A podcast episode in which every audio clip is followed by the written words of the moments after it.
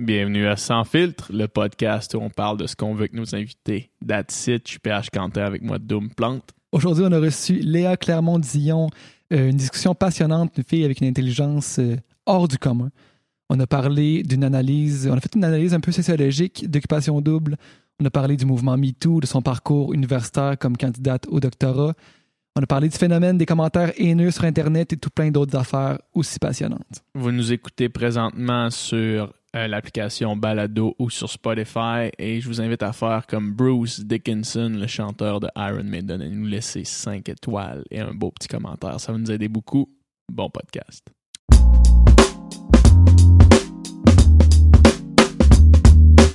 Bienvenue à Sans filtre, je suis PH Quentin avec moi Doom Plante. Aujourd'hui, on reçoit Léa Clermont-Dillon, qui est auteure, animatrice, candidate au doctorat, militante féministe. On est très content de t'avoir. Mon Dieu, tu tu t'es rappelé de ça? Même me moi, je de me tout. rappelais plus vraiment. de Y a-t-il d'autres? Est-ce que j'en ai oublié? Ben non, là, pas vraiment. Pas mal Dune ça. pour les intimes. Dude? Toi, c'est non, toi c'est Doom, moi Ah. c'est Dune. Dune? Dune. C'est ça. Ben là c'est un. C'est c'est bon, Ouais, c'est parfait, c'est parfait. Mais pas dans le sens de Douné du lac Saint-Jean. En tout cas, sinon parce qu'il y a comme un double sens. Au mot douné. Ouais, mais je dirais pas c'est quoi parce que c'est pas poli. ouais, c'est ça. Si PH vous- PH vient Ah, Saguenay. ouais. Il est au courant. Ah, ok, t'es Ouais, au c'est courant. ça. Ouais, ben moi je sais c'est quoi douné. T'as pas l'accent du tout, en tout cas. Euh, c'est ça, ça a dû se perdre avec les, avec les années. En fait, quand euh, moi j'ai déménagé à 10 ans du Saguenay, de Chicoutimi, je viens de Chicout, durant Ma cette mère famille. aussi, elle vient de Chicoutimi. Puis, euh, puis quand j'y retourne euh, plus longtemps, je reviens avec un accent. Mais il faut que je reste à peu près deux semaines. là. Ma mère a un chalet au lac. Puis euh, quand je vais au lac, puis je reviens, je parle, euh, je parle un petit peu plus euh, comme quand j'étais un Mais on enfant. vient tous un peu du Saguenay. Moi, ma mère, elle vient de Chicoutimi. On vient tous. Tout le monde, tout de le monde a un petit peu de toute une Saguenay. petite graine de Saguenay quelque La part. rue Ouais. Racine. Mais euh, ça fait. Non, j'ai jamais habité là. On peut pas. Non. Je viens de Gore dans les Laurentides. C'est Gore? comme un village de 500 habitants. Comment, c'est- comment c'est écrit Gore? Ben, Gore et Radun, là, initialement. ah, Radun. Radon. Radun! Ouais. Il y a une toune de qualité motel là, qui vient de sortir qui, s'a- qui s'appelle Radun. Radun. Des endroits très chics. Euh, un peu white trash, je ouais. l'avoue. En tout cas. Un peu un, un genre de, de trailer park de, Ouais. du Québec. C'est Si ben, ça, non, non, mais je veux pas dénigrer en même temps. C'est comme une place de chalet dans certains cas, tu sais, mais les chutes Darwin, il y a toujours du monde qui vont se tuer là, là, au printemps, des, Ah ouais. des, des nigauds. En tout cas, Ra- Radun. Ah, pour des ceux- nigauds, pas des, pas des suicidaires. Non, c'est ça. accident. Non, ah non, mais je voulais pas dire des nigauds parce que dans le fond, ils ont perdu leur vie. Anyway, Radun. Qu'est-ce que tu veux? Ça commence controversé, ce Ouais, podcast. c'est ça, c'est ça, c'est ça. Après cinq minutes, là, on les pieds dans les plats. Merci d'être ici. Ben, merci à vous. Merci beaucoup d'avoir accepté euh, notre invitation. Euh, on essaie d'avoir vraiment les- des gens de tous les sphères, puis je pense que tu une sphère qu'on n'avait pas encore euh, exploitée. Laquelle? La, la sphère, La sphère engagée, je pense. Ah oui? Ouais.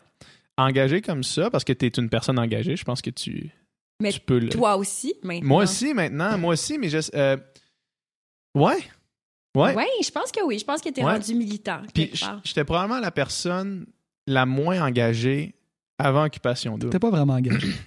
Oui, parce que Non. vous connaissez On se depuis, connaît depuis longtemps, longtemps autres. de ce ouais, c'est ça. compris. C'est Ouais. ça. Puis euh, j- j- j'imagine que j'étais trop euh, renfermé sur euh, ma- mon, mon monde euh, études natation, si tu veux. Mhm. Puis je n'étais pas ouvert au reste du monde, on dirait. Mais t'étais un sportif professionnel, de ce que j'ai compris. Toi aussi, d'ailleurs. Ben, moi, non. Moi, dans le fond, j'ai fait ça mon secondaire. Après ça, j'ai arrêté, tu sais, puis j'ai- j'avais pas le... Je serais, je serais jamais aux Olympiques, là, tu sais. Mhm. Je le savais, puis c'est bien correct.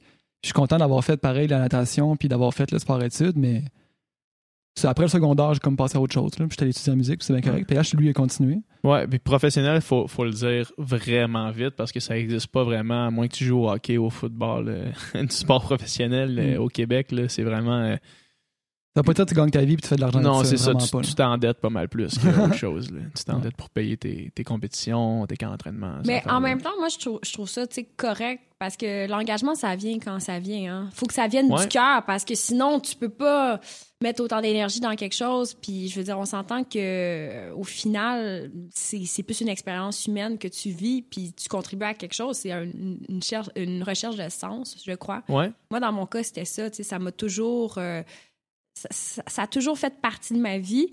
Mais en même temps, euh, je vois des gens qui sont encore plus engagés. Puis moi, j'ai des fois besoin de, de me calmer. Ouais. Et ça vient vraiment sporadiquement. J'ai pas l'énergie euh, comme certains de s'engager quotidiennement. Tu sais, je, je regarde Gabriel Nadeau-Dubois, puis euh, j'ai été au cégep avec lui, puis il a toujours eu, lui, un feu euh, sacré, mais tellement intense. Puis Pas tuable. ah, il y a, mais il y a beaucoup d'énergie, tu sais, c'est Mhm. incroyable. Moi, je- j'ai pas ça, puis beaucoup de militants sont comme ça, ils ont une, c'est beaucoup d'énergie, puis euh, je trouve ça extraordinaire. Moi, c'est sporadiquement, c'est comme ça, c'est l'énergie que j'ai à donner.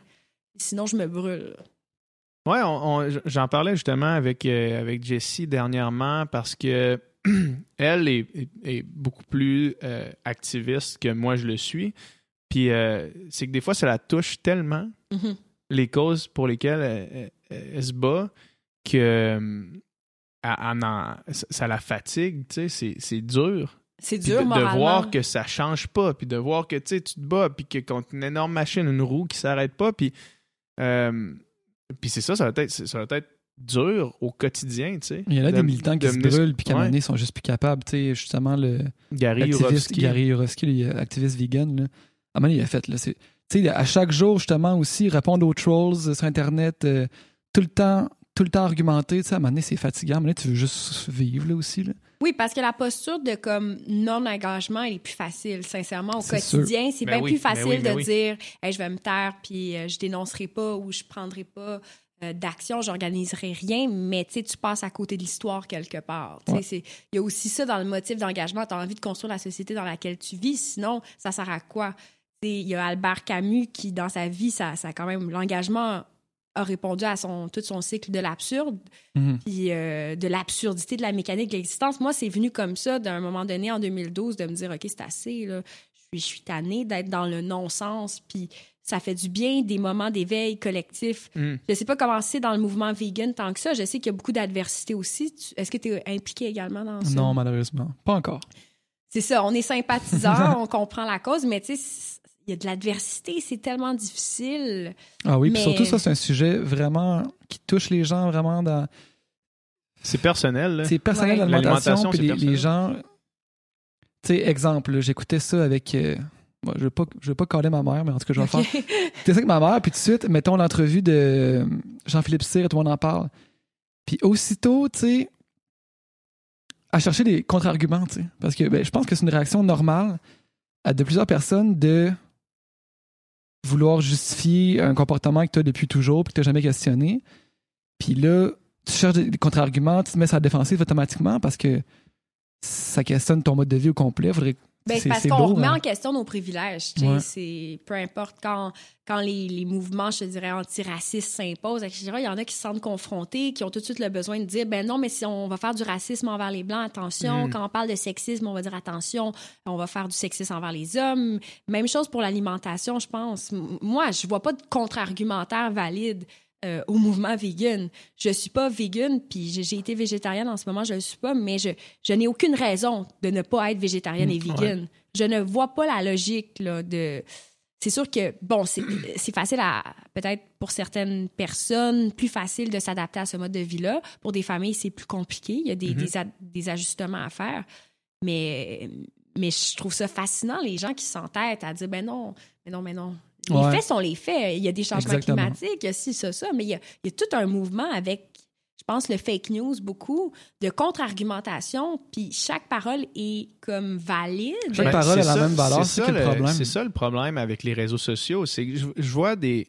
Tu sais, justement, parce que là, euh, je suis exposé à ça, Mhm. parce que je on est un peu la cible de, de, de ces articles-là euh, qui, qui paraissent. Fait que je vois de temps en temps apparaître sur, sur mon fil d'actualité sur Facebook des articles euh, qui- comme de quoi euh, les, les- si on passait, à, par exemple, à une alimentation 100% végétale, on aurait, il y aurait trop de plantes qui utiliseraient trop de, de ressources en termes d'espace, mais ça pourrait pas être plus erroné.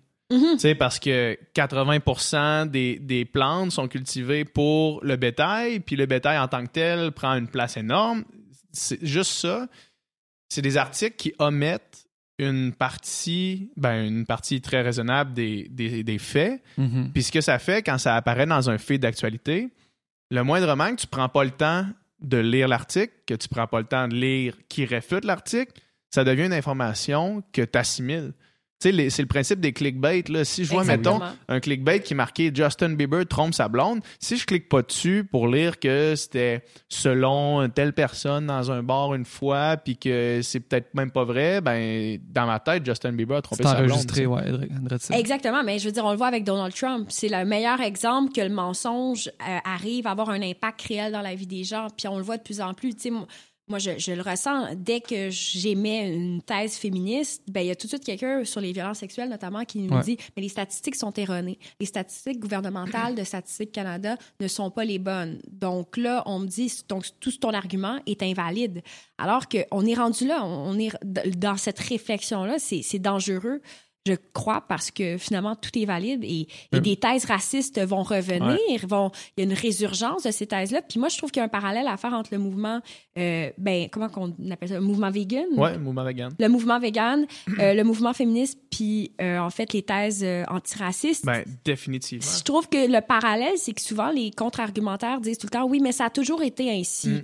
Tu sais, euh, et, et on rapporte beaucoup à la nature de l'homme. L'homme doit manger de la viande, c'est comme ça, on s'est toujours alimenté ainsi. Les féministes, c'est ben l'homme est plus fort que la femme, donc ça ça légitime certains rapports de domination. Le racisme, ben pourquoi d'abord les blancs ont réussi à, à asseoir une domination? Puis c'est toujours l'argument naturaliste que je suis comme mais il est à un moment donné, il, est- il faut progresser et se Ben oui. transformer Puis socialement. la nature, je veux dire, l'humain, on est capable aussi de remettre en question, remettre en doute par notre intelligence, par notre conscience, des comportements qui sont peut-être. Je ne veux même pas dire, il y a certains comp- com- comportements qui sont complètement erronés, de dire que, mettons, une race est supérieure à une autre, ça, il n'y a, rien qui va prouver ça. Mhm. Mais l'humain aussi, on est capable de. Même si, même si traditionnellement, dans l'évolution, on a toujours mangé de la viande, on est capable de ne pas le faire. On a la conscience, on a l'intelligence de ne pas le faire. C'est pas, pas parce que on a évolué en le faisant que ça a une raison d'être, puis c'est la bonne chose à, à faire. Ouais. Pardon. Exactement. Puis, tu sais, le, le parallèle se fait euh, vraiment bien quand on, on apprend le, le concept de spécisme, Oui, qui est, qui est le qui est le- le- l'équivalent, ben, une, une oppression d'une espèce envers une autre, qui est Mhm. même, même dans le même genre que le, le racisme ou le sexisme, justement. Mhm. C'est une fois que tu acceptes ce principe-là, euh, ben là, le- le- on l'a toujours fait, prend plus de sens parce qu'après ça, tu peux comparer à tout. On- Tu sais, Mhm. quand, les esclavagistes avaient des, des esclaves noirs, ils l'avaient toujours fait. Fait qu'est-ce qu'il aurait fallu pas changer ça? Mais une fois que tu amènes ces idées-là, puis une fois que tu, tu prends, par exemple, dans le cas du, du véganisme, moi je le vois beaucoup, tu sais, la comparaison entre euh, l'esclavagisme puis, puis l'exploitation des animaux est quand même réelle. Tu sais, ça Mhm. existe, c'est une, c'est une oppression dans les deux cas. Mais quand tu mentionnes ça, euh, là, les gens te, te- te traitent d'extrémiste, tu sais. Mais je trouve ça tellement pas extrémiste en même temps. Puis ça, c'est un autre élément. Euh, je pense que les féministes aussi, on a le dos large sur l'extrémisme. Moi, je me fais traiter d'extrémiste et de radical. Je veux dire, je suis la personne la plus consensuelle, même dans le mouvement féministe. Je suis quelqu'un qui est perçu comme plutôt consensuel, euh, même qu'on me reproche de ne pas être assez radical. Bon, peut-être que les choses ont changé ces, ces dernières années avec certaines prises de position que, que j'ai eues, surtout sur les violences sexuelles. Je pense que les gens ont compris que je n'étais pas juste euh, la bonasse de service euh, parce Mhm. qu'il y a eu de ça. Puis tu, tu dois sûrement le vivre aussi dans, dans, ton, dans le mouvement vegan. Peut-être que des fois, c'est on n'est pas assez, on est trop pour certains. Moi, je suis l'extrémiste ou je suis la molle. Ouais, c'est Ben, un peu euh, difficile, je trouve. C'est un- un- une balance euh, vraiment difficile à aller chercher. On en parlait justement ce matin. euh, on est allé euh, déjeuner avec Olivier Primo, puis on parlait justement de ça, du fait que quand, quand tu es, t'es nuancé, c'est pas assez pour les, les véganes Mhm. purs et durs. Mhm. Puis quand t'es pas nuancé, ben là, ça fait peur aux autres. Puis c'est comme, en tant que figure publique, par exemple, Mhm. c'est quoi notre positionnement par rapport à ça? Comment qu'on fait pour être accepté par le mouvement pour lequel on se bat, tout en n'étant pas rejeté par le reste de la, de la Mhm. société? Ça, c'est difficile. Euh, Jean-Philippe, justement, Jean-Philippe Cyr, suite à son, chef vegan. Ouais, ouais, pas, oui, ok. j'ai, oui, j'ai suivi un peu le. Ouais. Suite à son passage, à tout le monde en parle, ça a été un consensus général par, la, par tout le monde qui Ouais. le connaissait pas, que ça a été merveilleux, puis Ouais. que Ouais, c'était vraiment. une entrevue géniale qui a fait, qui a eu l'air, il y avait toutes les réponses, il y avait tous les, puis moi je suis d'accord avec ça, tu sais, sauf que pour certains véganes, euh, il était, il était trop nuancé. Pour certains véganes, il a accepté de boire le vin, à tout le monde en parle, sans demander si c'est un vin vegan. Puis ça, ça n'a pas passé. Mais je trouve qu'on tombe des fois aussi dans justement. C'est vrai qu'il y a- il y, a des extrêmes dans tout mouvement social, puis dans tout milieu, je dirais. Mhm. Mais je trouve que ça, c'est hyper difficile à tenir ou à soutenir comme position. Ça doit pas être évident être lui, sincèrement, parce que Ah non, mais non, parce que lui, il est en deux eaux, là, en ce ou, comme- moment. ou être toi, être n'importe quel activiste. Tu sais, la question, c'est est-ce que tu fais du est-ce que tu fais du bon à la cause ou t'en fais pas? Ce gars-là, il a clairement fait du bon à la cause. là. Ben, le il a sûrement convaincu bien du monde de changer leur- leurs habitudes. Tu sais, fait que pourquoi pas juste se réjouir de ça? Il me semble que c'est juste du positif. Là. Ouais. Mais tu vois, quand on parlait de 2012, du, du mouvement étudiant, je pense qu'il y a eu aussi des fractions qui se sont fait Ouais. former, puis Ouais. une tendance peut-être plus réformiste est allée vers Québec solidaire. Puis à un moment donné, c'est ça. Il y a une évolution dans les luttes, mais c'est, je pense que c'est un questionnement que beaucoup de militants et militantes ont en général. Et, et vraiment, c'est pas facile. Et surtout avec, on parlait d'adversité, il y en a énormément d'adversité. Mhm. Euh, bon, quoique quand tu participes à Occupation Double, il y a l'air d'avoir aussi de l'adversité. Moi, Ouais. je ne sais pas Ouais, trop. ouais, ouais. Je- mais il y a beaucoup aussi de valorisation, je pense, à travers tout ça. Je sais pas. Euh, je- euh, c- ce qui est difficile avec, euh, avec cette position-là, c'est que beaucoup remettent en doute la crédibilité euh, des, des gens. Comme nous, quand on est sortis, euh, on, on se faisait plus prendre. Mais moi, je sais pour un fait que je me faisais plus prendre au sérieux par le mouvement, ben, par le mouvement, par, par le, milieu littéraire. Ça, ça, je le sais. Euh, Comment- mais comment t'as su ça? Euh, par des, des publications sur, sur euh, Facebook, par euh, des commentaires en dessous de mon article dans Le Devoir, par Mhm. des trucs comme ça. Ah, tu sais. mais il faut plus lire les commentaires. je Non, pense. non, je sais, sauf que, tu sais, reste que c'était des gens qui, qui, qui étaient du milieu, tu sais, puis je le sais. Je sais que ma, ma professeure de maîtrise aussi, elle a eu euh, Un vraiment- backlash. v- Vraiment beaucoup de, euh, de dichotomie dans ses commentaires, là, tu sais, certains du milieu, parce qu'elle est suivie par des gens du milieu, certains approuvaient pas ça du tout, certains approuvaient ça, puis je sais que j'ai perdu la crédibilité dans ce milieu-là. Puis aussi dans le milieu vegan, tu sais, on... Jessie a perdu la crédibilité, tu sais, il y a beaucoup de monde, puis si on l'entend entre les branches, parce que personne va venir nous dire ça dans, Mhm. devant nous autres. Mais on apprend entre les branches que le monde n'a pas nécessairement respecté ça, que certaines personnes trouvaient que c'était trop mainstream. Tu sais, des fois, dans des mouvements comme ça, j'imagine que la marginalité euh, fait que, mettons, quelqu'un qui est en marge va chercher des mouvements pour, Qui pour- sont en marge? qui sont en marge pour trouver une, une appartenance à, Mhm. à quelque chose, un mouvement social, tu sais. Puis certains qui sont en marge regardent ça de haut, même si techniquement, probablement que dans les derniers cinq ans, tu sais, euh, la présence de Jesse à Occupation Double a été le, facteur marquant du très mouvement vegan, ben oui, ben oui, ben oui. pour tout le monde. Mais je pense que, c'est une question. Pierre Bourdieu avait raison là-dessus sur la théorie des champs, c'est-à-dire ton capital symbolique, Ouais, ce que tu vas exact. obtenir comme reconnaissance sociale, ben tu vas l'avoir dans certains champs. Toi, peut-être que tu l'avais dans le milieu de la littérature jeunesse, euh, Jessie l'avait dans le milieu vegan, machin. Puis quand tu arrives dans un lieu comme Occupation Double, on est dans un terrain tellement effectivement de divertissement que ça vient. Là, tu obtiens un nouveau capital symbolique que tu n'avais pas. par d'autres instances de légitimation qui, qui sont pas les mêmes que tu avais avant. Non, c'est ça, puis qui t'amène autre chose. Puis je pense qu'à un moment donné, il faut que tu vois les gains, puis ce que tu veux aussi faire dans la vie. Je sais pas pourquoi vous avez fait Occupation Double. Est-ce que c'était pour euh, la game, euh, le... Tu sais, c'est quand Ouais. même, moi, c'est une question là, que j'ai. C'était pour un million de raisons. Euh, ben, en fait, personnellement, quand je l'ai fait, euh, c'était, on était en Taïwan ensemble. Ah oui! Je, je On- pense que je me rappelle On a failli compter l'histoire dans, dans le, podcast avec Lisande, puis on l'a jamais On compté l'a jamais compté finalement, ouais. Mais, Mais- en gros, ben, tu sais, je- on a appris quand on était en voyage ensemble que Occupation Double revenait, qu'il changeait un petit peu l'image, ça allait être un petit peu un autre casting, tu sais, plus. Pas comment Moins douchebag. dire. Moins douchebag. Je sais pas Ouais, comment ouais, dire sans dire ça. Mais euh, Ben, il me semble que ça, c'est puis moins avec, avec J.D. Sample à l'animation, ça l'a amené aux couleurs. Bali, comme une, une Ouais. destination Ouais, ouais, quand euh, même. hipster un peu. Là. C'est ça. Fait que là, moi, j'ai juste dit à PH comme ça, je dis, toi, tu t'inscris à ça, c'est certain que t'es pris. Là. Il dit, ben non, voyons donc. Je dis, non, non, non, c'est sûr que t'es pris. Puis là, on s'est un peu, puis là, je l'ai juste lancé au défi. J'ai dit, garde, si tu, vous fais, si tu fais l'entrevue, puis tu l'as fait pour vrai en te forçant, en voulant y aller, je te parie 200$ que tu vas être pris. Il a été pris, tu sais. Il a été pris, puis ce, ce défi-là s'est transformé en vrai désir d'y aller. Puis je pense que c'était beaucoup juste de vivre une expérience nouvelle, complètement sortir de sa zone de confort. Tu sais, ça Ouais. fait du bien sortir de sa zone de confort, Ben vivre oui, des nouvelles vraiment. affaires. Mm. Tu sais, Puis toi, ça faisait euh, 20 ans que tu faisais de la natation, tu faisais que ça. Puis là, c'est comme une occasion de vivre un concentré d'expériences nouvelles. Fait que, je de pense sauter repartir sur autre chose. Je venais de De finir ma carrière de natation. Ouais. Ça faisait 21 ans que je nageais. Puis là, c'est comme, OK, ça me prend un autre.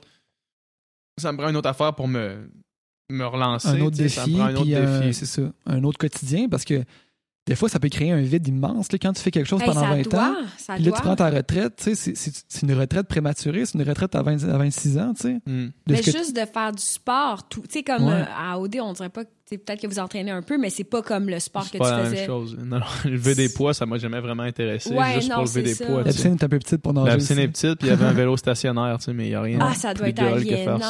Ah pas faire de Tu sport. peux même pas aller courir dans les rues, tu sais. Tu peux faire Tu ton pouvais pas jogging. faire tu ça?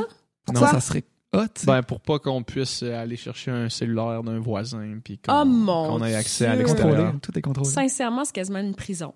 Ben, on appelait ça, là-bas, et ça, évidemment, ils n'ont jamais mis ça à la télé, mais on, on référait souvent, tout le monde référait ça à la prison de vitre, Oh mon au sens où on Dieu, voyait l'extérieur, mais, tu sais, on voyait une belle rizière en avant de nous autres, mais tu peux pas sortir de là. Fait que ta prison, soit en vitre ou en pierre, euh, au final, t'es t'es coincé là quand même. Quelqu'un qui a le moindrement un- des faiblesses psychologiques pourrait faire une psychose là-dedans. me Ah, il y a eu, il y a eu proche de psychose Ouais, euh, dans le cas de- plusieurs fois. Puis Ouais, hein. des fois, ça, c'est une histoire qui n'a pas été racontée. Puis je, je sais pas si je suis le premier à, à- à la sortir, mais ils ont, ils ont fait euh, appel à, à des psys sur FaceTime. Ah, ben moi, c'est ça, en fait, que je me Pour, euh, posais comme ouais. question. Tu sais, comme quand Adamo avait fait sa crise d'anxiété. Pas pour dans- Adamo. Mais sincèrement, c'est amener un psychiatre pas loin, là, Ouais, parce que ça peut être je- je dangereux. sais que, je sais pas- que Joanie, ils l'ont sorti des maisons amenées pour euh, une, une séance avec sa psy. Puis quand il est revenu, il était, était déjà plus calme. Mais tu sais, c'est- difficile. C'est tellement difficile. Moi, je suis quelqu'un qui est ultra stable émotionnellement. J'ai jamais eu de, de Mhm. gros breakdown ou quoi que ce soit. À amener, je suis dans mon lit puis je pleurais, là, tu sais, à chaud de larmes, puis sans aucune raison, tu sais. Je comprenais pas pourquoi. Je savais même pas pourquoi. Sais, J'étais couché dans le lit, puis Si là, ça je me suis arrive à toi, pleurer, là, tu ça peut arriver à n'importe qui. Ben oui, c'est ça. Ouais. Ouais, vraiment. C'est ça en plus. tu sais, moi, je suis quelqu'un jamais j'aurais pensé. Surtout que tu castes des personnages qui, ont, qui sont colorés, puis qui ont peut-être euh, pas des troubles psychologiques, mais tu sais, qui ont des, Ben, il y en a qui ont des vulnérabilités. qui ont des vulnérabilités ou là. qui ont des, des traits de personnalité vraiment euh, intenses. Fait que c'est un cocktail explosif, tu sais, c'est sûr. Ah non, Ouais, mais ça- écoute, c'est Mais clair. je trouve que cette année, c'est différent. J'ai l'impression qu'il y a peut-être qui ont voulu jouer plus safe, ils ont pris des- peut-être des personnages un petit peu plus. Ben, tout euh, moi, je trouve que les gars se ressemblent tous, là, mais ça, c'est la misère à les différencier sur le plan euh, mais comportemental On n'a pas de cas euh, On n'a pas. aussi intenses qu'on a eu l'an passé. là. Ouais. Ouais, non, en termes de clair. En personnalité, termes de limite. personnalité là. qui, qui, qui, Ouais. qui, qui fout le trouble. là. Ouais. Ouais, c'est clair. Puis, Mais c'est fait- vrai que c'est plus ennuyeux un peu. là, C'est plus ennuyeux. Par contre, c'est plus facile à regarder. Sauf là- euh, Michael, là, mais ça, j'en ai déjà parlé avec Ouais. Jessie. Ah ouais, oui, oui, son, ça. Mais non, euh, mais euh, parce qu'il y a beaucoup de monde qui, ont, qui, qui vont écouter ça, qui n'ont pas écouté Ah, autrement ouais, dit. c'est vrai. d'en parler. ouais. Mais on peut en parler, ouais, parce que moi, euh, ben, premièrement, j'aimerais ça qu'on parle avec toi du concept de masculinité toxique. Oui, Parce que c'est pas un concept que moi j'étais extrêmement familier. Puis j'ai l'impression que c'est pas un concept que beaucoup de monde. c'est un concept très flou qui fait pas Ouais, consensus. là. C'est un concept qui est utilisé en psychologie de plus en plus, notamment par euh, une psychologue australienne qui l'a introduit dans ses études, puis qui euh, fait une espèce de lien de corrélation en fait avec certains troubles euh, dépressifs ou autres et euh, certains comportements, je dirais, qui réitèrent une domination masculine, genre violence faite aux femmes à travers des violences verbales. Donc pour moi, comme le cas de Michael à Occupation Double, c'est un cas qui pouvait ressembler à ça. Puis encore une fois, cette définition-là est, est large et floue, puis elle Mhm. peut être un peu modelée à d'autres euh, d'autres intentions, mais ça ressemble à- pas mal à ça. C'est de dire, je vais traiter une fille de pute, je vais l'insulter, etc. Je vais me valoriser à travers ça. Je vais réitérer ma domination masculine, même si c'est pas euh, c'est pas conscient Même si c'est inconscient. Très ça. conscient, tu sais, ça fait partie un peu de, de certains rapports invisibil- invisibilisés de, je dirais, de sexisme ou de misogynie quelque part. Puis souvent, ça démontre une grande faiblesse psychologique et émotionnelle. Puis je trouve que dans le cas de Michael, il y avait un peu de ça. Tu sais, il y a eu euh, vraiment des sauts d'humeur. Il y a eu des, des propos... euh, ce qui a trait aux filles, assez, euh, assez choquant. Oui, pour des- moi, des les mots, traiter de connasses, Ben oui. euh, c'est pas, c'est pas un usage du mot qui est neutre. Pour moi, Non. c'est pas banal, même si c'est un français puis qu'ils n'ont Ouais. pas le même usage des termes que nous. Bon, on a connu des euh, Français dans notre vie, puis on n'ont pas con- ça tout le temps. connasse, Ouais. ça veut dire connasse. Puis Mm. quand tu dis à, à Renaud, puis Renaud a des comportements aussi douteux cer- En tout cas, surtout dans les dernières semaines, mais c'est de dire langue de pute. Pourquoi tu utilises ce terme-là? Puis je trouve qu'il avait besoin, de, comme toujours, de réitérer c'est son espèce de, de virilité. Tu sais, il arrive là comme si lui, toutes les filles euh, lui étaient dues. Un Ouais. peu, il les traite un peu comme des objets aussi, les filles. Ça, j'ai remarqué ça. Tu sais, on dirait pas qu'il les traite en égal. Euh, et donc, il y a un peu de ça chez Michael, de masculinité toxique. Mhm. Et surtout par la violence verbale. Parce que Oui. ça passe beaucoup par ça. Puis dans le fond, ce qu'il veut faire, c'est avoir le contrôle. Et, et cette masculinité toxique-là peut aussi se, se refléter dans des cas de violence conjugale. Puis, tu sais, la violence psychologique se construit puis se, à travers le temps, etc. Puis je pense que c'est un cas flagrant de ça. Ce que j'ai trouvé avec- dommage avec Michael, c'est qu'on dirait qu'il n'y a pas eu de... Oui, j'ai vu beaucoup de commentaires sur Facebook puis Instagram qui disaient « Ouais, c'est de la misogynie, etc. Mhm. Mais j'aurais aimé ça que la production fasse une petite intervention euh, dans leur émission comme OD+. Je trouve qu'on est beaucoup dans la légèreté, mais sérieux, c'est c'est grave dire ça. Ouais. Euh, Je trouve que ça banalise des rapports inégalitaires dans le couple. Euh, ou pas inégalitaires, mais toxiques. Ouais. À un moment donné, il y a des jeunes qui écoutent cette émission-là, puis des enfants aussi dans certains cas, puis des fois des jeunes qui sont dans des relations toxiques eux-mêmes, puis qui reconnaissent pas un comportement qui est problématique. Parce que pour moi, Mhm. c'est problématique, le comportement qu'il a eu, Michael. Ouais. Même si à la fin, il a braillé sa vie, puis sincèrement, ça dénote encore une faiblesse, là, quelque part. De... pas une faiblesse fait, euh, dans le mauvais sens du terme, mais quelque chose qui est une vulnérabilité. Puis c'est correct qu'il exprime sa vulnérabilité. J'ai trouvé ça même. euh, ben, je, on dirait que j'y croyais pas trop, mais je, je savais pas s'il jouait la comédie, mais Mhm. tu sais, qu'il exprime sa vulnérabilité, c'est correct. Mais ça, pour moi, ça, c'est important. Puis l'année passée, ils l'ont fait avec Joanie, quand il y a eu des propos euh, qui étaient considérés Raciste. c'est raciste. Ils sont, à- ils ont, ils sont intervenus parce que là, c'était le scandale. Mhm. Mais si on parle de, de, d'enjeux sexistes, on dirait qu'ils s'en foutent. Ouais. Ben, moi, j'ai pas perçu ça comme ça. OK. Moi, j'ai perçu ça. Moi, j'ai trouvé qu'il a tenu ces propos-là, puis qu'il l'a dit, Mhm. puis la réaction automatiquement des autres membres de toutes les autres personnes dans ce show-là était négative. Puis Ah oui, ça, oui, Renaud lui a dit automatiquement. Quand les filles l'ont su, c'était comme Michael était mort. là.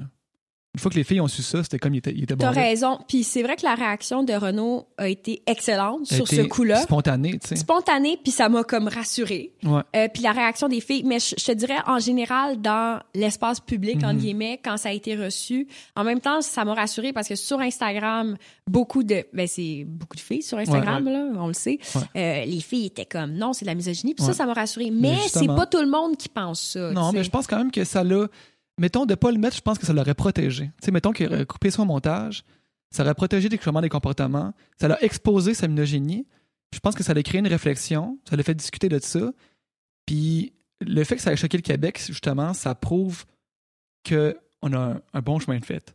Ouais, ben en fait, moi, ce que je trouve le Mm. fun, c'est pouvoir e- exprimer, mettons, ce point de vue-là de masculinité toxique ici ou le ou ailleurs. Tu sais, je trouve ça le fun de Mhm. pouvoir l'aborder ou du moins le discuter. Puis c'est vrai que t'as raison là-dessus. Il a quand On- même il y a été eu une belle réaction. Il y a eu une super belle réaction. Puis je pense que dans, dans, Si on dans le fond, ça a vraiment joué contre lui. Fait que le message que je trouve que l'émission a envoyé, c'est tenir des propos comme ça, ça va jouer contre toi, tu sais. Puis, fait que moi, j'ai, j'ai- ça m'a pas dérangé qu'il, laisse ça passer. Dans les commentaires, il y avait beaucoup ça. Pourquoi la production a laissé ça passer, nanana. Je trouve ça correct. Je trouve que ça, ça, ça expose quelque chose de laid, mais ça l'expose au grand jour, puis ça le. Ça fait que les gens se questionnent? Ça fait que les gens se questionnent, Ouais, ça fait que ouais. les gens euh, refusent. Ça fait qu'on a fait, cette conversation-là. Ouais, ce en fait, Ouais. c'est vrai que c'est bien là-dessus. Puis ouais. Si, mettons, il avait vrai. dit ça, mais personne n'avait réagi dans l'émission, puis il avait, il avait gagné, mettons, Occupation Double, là, il y aurait eu un problème, tu sais. Parce que son Ouais, comportement aurait été encouragé. Mais son comportement, il a été puni, tu sais, ici. Fait que c'est ça que je trouve correct. Ouais, c'est vrai que c'est intéressant. Je l'avais pas nécessairement vu comme ça. Puis en même temps, c'est vrai qu'OD, c'est pas un miroir de la société, c'est un Non. amplificateur, mais pas un amplificateur, c'est un déformateur, mais il y a- ça révèle des affaires sur la société dans laquelle on vit. C'est c'est quand même une expérience sociologique un peu dans un sens, au dé. Ben, vraiment, Euh, sauf ouais, qu'il n'y a pas le consentement des, euh, des participants à la recherche. Non, mais tu sais, je pense pas que vous le percevez. Est-ce que vous êtes senti à un moment donné un peu, euh, justement, Comme comme, des rats de des rats de, laboratoire? de laboratoire ou... euh, Ben, définitivement. Tu sais, quand, de la minute qu'on a. Tu sais, c'est arrivé euh, de bonne heure quand même dans l'émission où est-ce qu'on a réalisé qu'on contrôlait rien du tout? Tu sais, où est-ce que, OK, là, euh, ils veulent garder elle cette semaine. Fait que. Puis il n'y a rien qu'on peut faire C'est vrai? pour qu'elle s'en aille. Ah ouais. Ouais, mais on- ça, on en parlait souvent, tu sais. Je veux dire, à amener, personne n'était content. Puis là, je, là, je, je prends l'exemple de Joanie, puis Joanie, je la reverrai demain. Je serais content de l'avoir, là, tu sais, parce que je pense pas que t'es- Je pense pas que c'était une bonne décision d'aller s'isoler dans un endroit comme ça Mhm. euh, pour elle. Puis, tu sais, je pense que le temps fait son, son affaire, là. Mais, tu sais, personne n'était content qu'elle soit là. Ça, ça rendait tout vraiment lourd. Puis, peu importe qu'est-ce qu'on voulait faire, que ce soit pour elle ou pour nous, il n'y a rien qu'on pouvait contrôler parce qu'on savait que peu importe qu'est-ce qu'on allait faire, il allait avoir une twist, il allait avoir quelque chose, Mhm. il allait avoir une autre affaire qui allait faire, qui allait rester là. Puis quand on a compris qu'on ne contrôlait rien du tout, là, tu te sens comme un rat de Mhm. laboratoire. Mais t'avais écouté l'émission avant. Oui, mais quand tu écoutes l'émission d'un autre œil, je pense que, tu sais, justement, dans, dans ce cas-là, avec Joanie l'an passé, quand il y a eu l'espèce de twist dernière minute que là, elle pouvait sauver euh, Sandrick pour aucune raison valable, que ça, on a appris par la suite que ça avait été improvisé Orchestré, sur le coup, là. La, so- la journée même, ils savaient pas qu'elle allait faire ça, puis ils l'ont fait parce qu'ils se sont fait dire, elle, elle s'en va pas. Euh, je pense que ça, c'était la twist qui était la plus évidente de toute l'histoire d'OD. Ouais. là. Tu sais, ça avait fait. ça- le monde en avait parlé. Puis Ça a été mal reçu, je pense. moi, j'ai regardé ça. J'ai regardé, regardé deux, deux, deux émissions avant. Ben, deux émissions, deux séries avant, là, deux saisons. Puis j'avais jamais remarqué quelque chose d'apparent comme ça. Sauf qu'au final, ça devait être Ben, ça même quand moi, même. je t'avoue que, tu sais, c'est sûr que là, tu me dis ça, mais j'aurais pas cru nécessairement que c'était tant scénarisé. Mais je suis- Mm. suis pas une adepte de télé-réalité. Ouais, ouais. J'ai jamais écouté OD avant l'année passée. C'est Ah, la première fois, super scénarisé. C'est su- super scénarisé. Je suis allé, prendre un verre avec euh, l'idéateur de l'an passé, puis on en a parlé, puis ça fait, tu sais, je veux dire, ça fait du sens. Tu t'offres au, au client, qui est le spectateur, ce qu'il veut voir. Fait que ça se reflète en code d'écoute, ça se reflète en qu'est-ce qui crée des codes d'écoute, puis c'est scénarisé Les autres, c'est leur survie qui est en jeu semaine par là. semaine, selon qu'est-ce qui pogne, qu'est-ce qui fait parler. Des fois, c'est le, le dilemme entre euh, ton éthique, mais aussi euh, ta survie, là, ton, Ouais. le show, il faut qu'il il faut qu'il fonctionne. tu sais, Puis des fois, Ouais. ça va être des décisions. C'est un peu sadique, des fois, là, les décisions qui sont prises. tu sais, Puis certaines personnes qui qui en ressortent pas moins gagnantes. J'aurais de la difficulté à faire ça, sincèrement. Je, Ouais. je travaille en documentaire, puis pour moi, la vérité est tellement importante. Ouais. Ouais. J'ai de la misère à contourner la vérité, tu sais, puis je trouve que le respect des intervenants est très important. Je- en même temps, tu sais, c'est ils sont dans un dans une mécanique de production, puis je pense pas qu'il y a personne qui est mal intentionné, Non, c'est juste non, non, pas du tout. c'est juste le tout. système qui fait en sorte ça, puis c'est c'est- en Une même fois que je suis sorti, tu sais, maintenant, je réalise ça, puis Ouais. écoute, ça me dérange pas. Comme, je comprends la décision. Je comprends toutes ces décisions-là, puis même que j'aurais fait la même chose dans, dans la position de n'importe qui, tu sais. Mhm. C'est un show, tu veux donner un spectacle, c'est juste que quand t'es pris dedans, ça doit être euh, c'est plus difficile. Mais tu sais, moi, ça me fait penser. Je trouve ça intéressant sociologiquement, justement, parce que, tu sais, quand on pense à toutes les théories de sciences politiques de base, là, Mhm. ben, j'ai étudié en sciences politiques, mais il y a comme. Tu mets des gens, euh, je pense que c'est qui qui, qui s'est intéressé à ça? Olson. Tu mets des gens dans un petit milieu, enclavé, donne-les, par exemple, des ressources, une ressource monétaire à la fin, un appât du gain potentiel, puis examine les rapports de domination Mhm. qui vont avoir lieu dans ce lieu-là enclavé. Tu sais, c'est Ouais. le même principe que, par exemple, Lost, là, tu sais, comme euh, le principe de l'île de l'île déserte, puis les ressources, puis, toutes euh, les, les théories de la justice aussi sont un peu nées de ça. Puis moi, ce que je trouve intéressant avec OD, c'est c'est aussi ça. C'est-à-dire que vous êtes dans un endroit enclavé, euh, il y a un jeu. Euh, En sciences politiques, tu as le, le jeu du pouvoir Mhm. là, que, au- auquel ça donne les, les participants. Euh, tu as des règles à ce jeu-là qu'il faut que tu respectes, puis tu as un appât du gain à la Ouais. fin qui est peut-être 400 000 Et bon, je sais pas à quel point l'argent est, est important, mais on dirait que la ressource est quand même là. Tu sais, je veux dire, c'est quand même une motivation quelque part. Donc là, observons. Puis moi, c'est ça qui, qui m'est apparu clair l'année passée, c'est qu'à un moment donné, il y a des, des relations qui sont ressorties de ça qui seraient pas nécessairement arrivées dans le monde normal parce que vous Mm. étiez dans une situation exceptionnelle. C'est sûr et certain. Puis, je- tu sais, je dis rapport de domination, mais appelle ça comme tu veux. Je veux dire, c'est, autre chose, mais c'est la nature de l'humain qui vient ressortir. Puis, je pense que c'est pour ça que les gens aiment tellement ça, écouter ça. Mhm. Comme on est un peu voyeur aussi en regardant ça, puis on voit, on se voit en vous. Ouais. On On, se connaît des comportements. c'est des comportements grégaires, c'est des comportements très bruts, je dirais. C'est pas nécessairement des comportements qu'on aurait dans la vraie vie, des comportements qui parfois peuvent être moins civilisés ou mais là il y a toutes les barrières qui tombent, puis c'est ça que je pense qui vient chercher les gens. Puis je reviens à Lost, c'était l'une des séries les plus populaires de l'histoire, puis moi je l'ai écouté, puis à un moment donné j'étais comme pourquoi ça me fascine autant? Ben il y avait ça, puis là après t'avais Mm. d'autres d'autres éléments qui rentrent en ligne de compte dans le scénario. Et là, moi, c'est là que j'ai fait Oh, OK, il y a comme une expérience sociologique qui, qui se trame. Puis c'est pas pour rien qu'il y a tellement de chercheurs qui se sont intéressés à la télé-réalité. C'est que ça vient aussi psychologiquement sortir de quoi? Mais j'imagine que vous en avez parlé peut-être après de, de ça, de des éléments. Ou est-ce que des fois vous avez comme des réflexions? euh, Ben, nous, on parlait souvent de euh, le, le film euh, en- euh, allemand qui. qui D'experiment. ouais, des Experiment, où est-ce qu'ils Où est-ce que tu prends des gardiens de prison, des, des Ah, acteurs ouais. qui vont faire des, des prisonniers puis des gardiens de prison. mhm.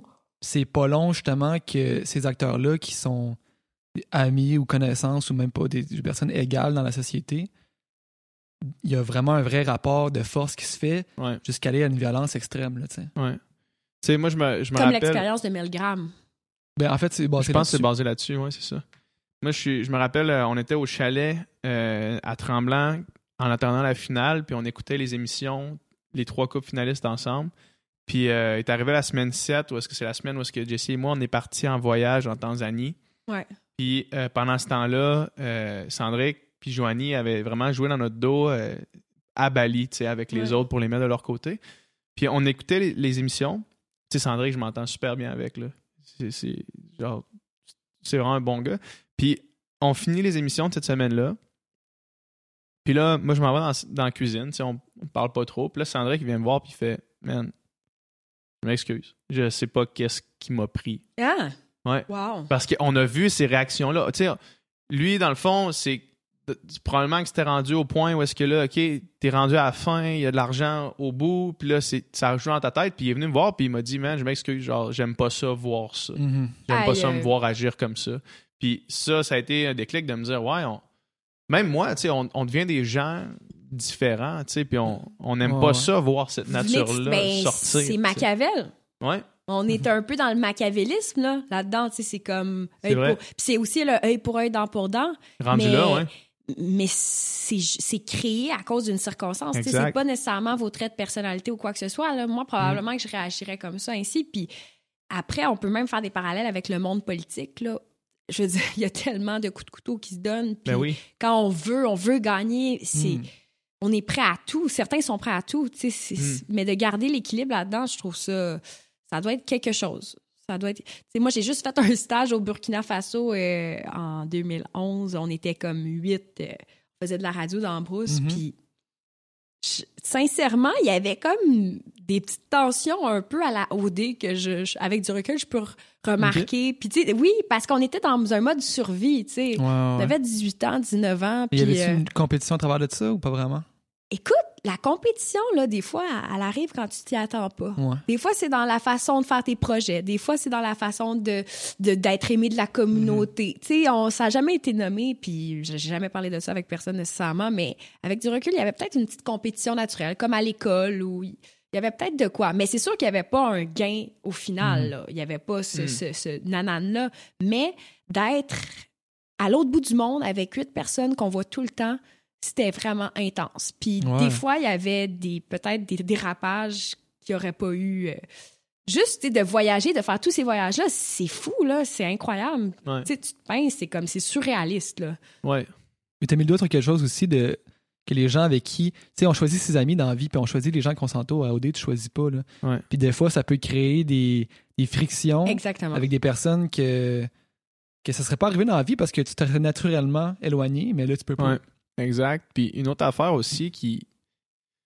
c'est le concept d'entrevue qui, à chaque soir, on passe en entrevue. Oh my God, que ça Puis- devait être insupportable. Mais les questions que tu te fais poser, c'est des questions que tu te poses pas dans la vie de tous les jours.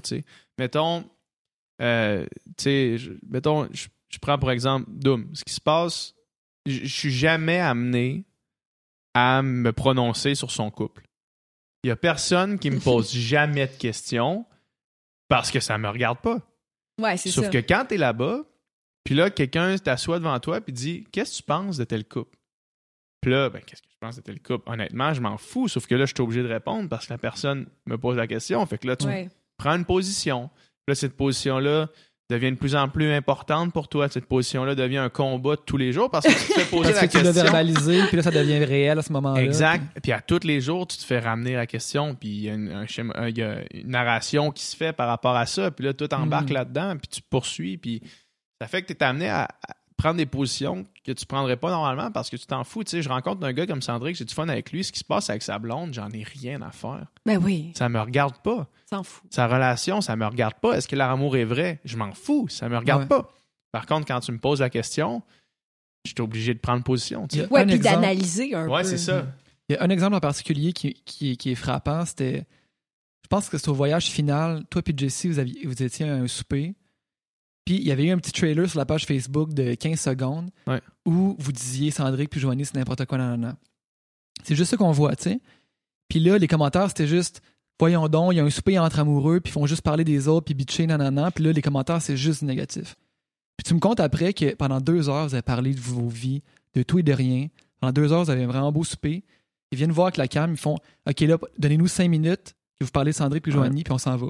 Ah! Vous leur donnez cinq minutes, Ah, puis c'est ça le 30 secondes qu'on Ouais. voit, tu sais. Ben, Oh ça, my ça God. c'était ouais, c'était mes. T'es-tu fâché à un moment donné? Ah, nous autres, on n'était pas contents quand on a vu les émissions. On était vraiment pas contents pour ces- ce genre d'affaires-là parce que quand on a vu les émissions, on savait pas c'était quoi la réception du public. Quand on est sorti et qu'on a appris que le monde nous reprochait de parler tout le temps des autres couples, on capotait. Parce que nous Puis En autres, réalité, tu savais que tu faisais jamais ça. on tu a sais. eu, on a eu un- une, une date à amener. C'était pas au voyage final, c'était au c'était dans un beach club euh, à Bali. Puis on va là, puis là, on passe notre journée à aller jouer dans l'eau, à faire whatever, tu sais. Puis là, Alain, Charlotte à Alain, c'est vraiment un gars cool. C'est un gars de la prod qui s'occupe des, des sorties Ben oui, comme Al- ça. Alain Lavoie, Ouais, exact. qui est un, bon, un ami à, un ami, là. Il est vraiment cool. Moi, je l'aime beaucoup. Alain. Puis lui, tu sais, il fait ce que tu, il faisait ce qu'il se faisait demander de faire. Fait qu'il Mhm. vient nous voir, puis là, il fait bon. Là, on a comme un feu de camp sur le bord de la mer, tu sais, avec les, les étoiles puis tout. Il vient nous voir et dit Parlez-moi de l'élimination, cinq minutes.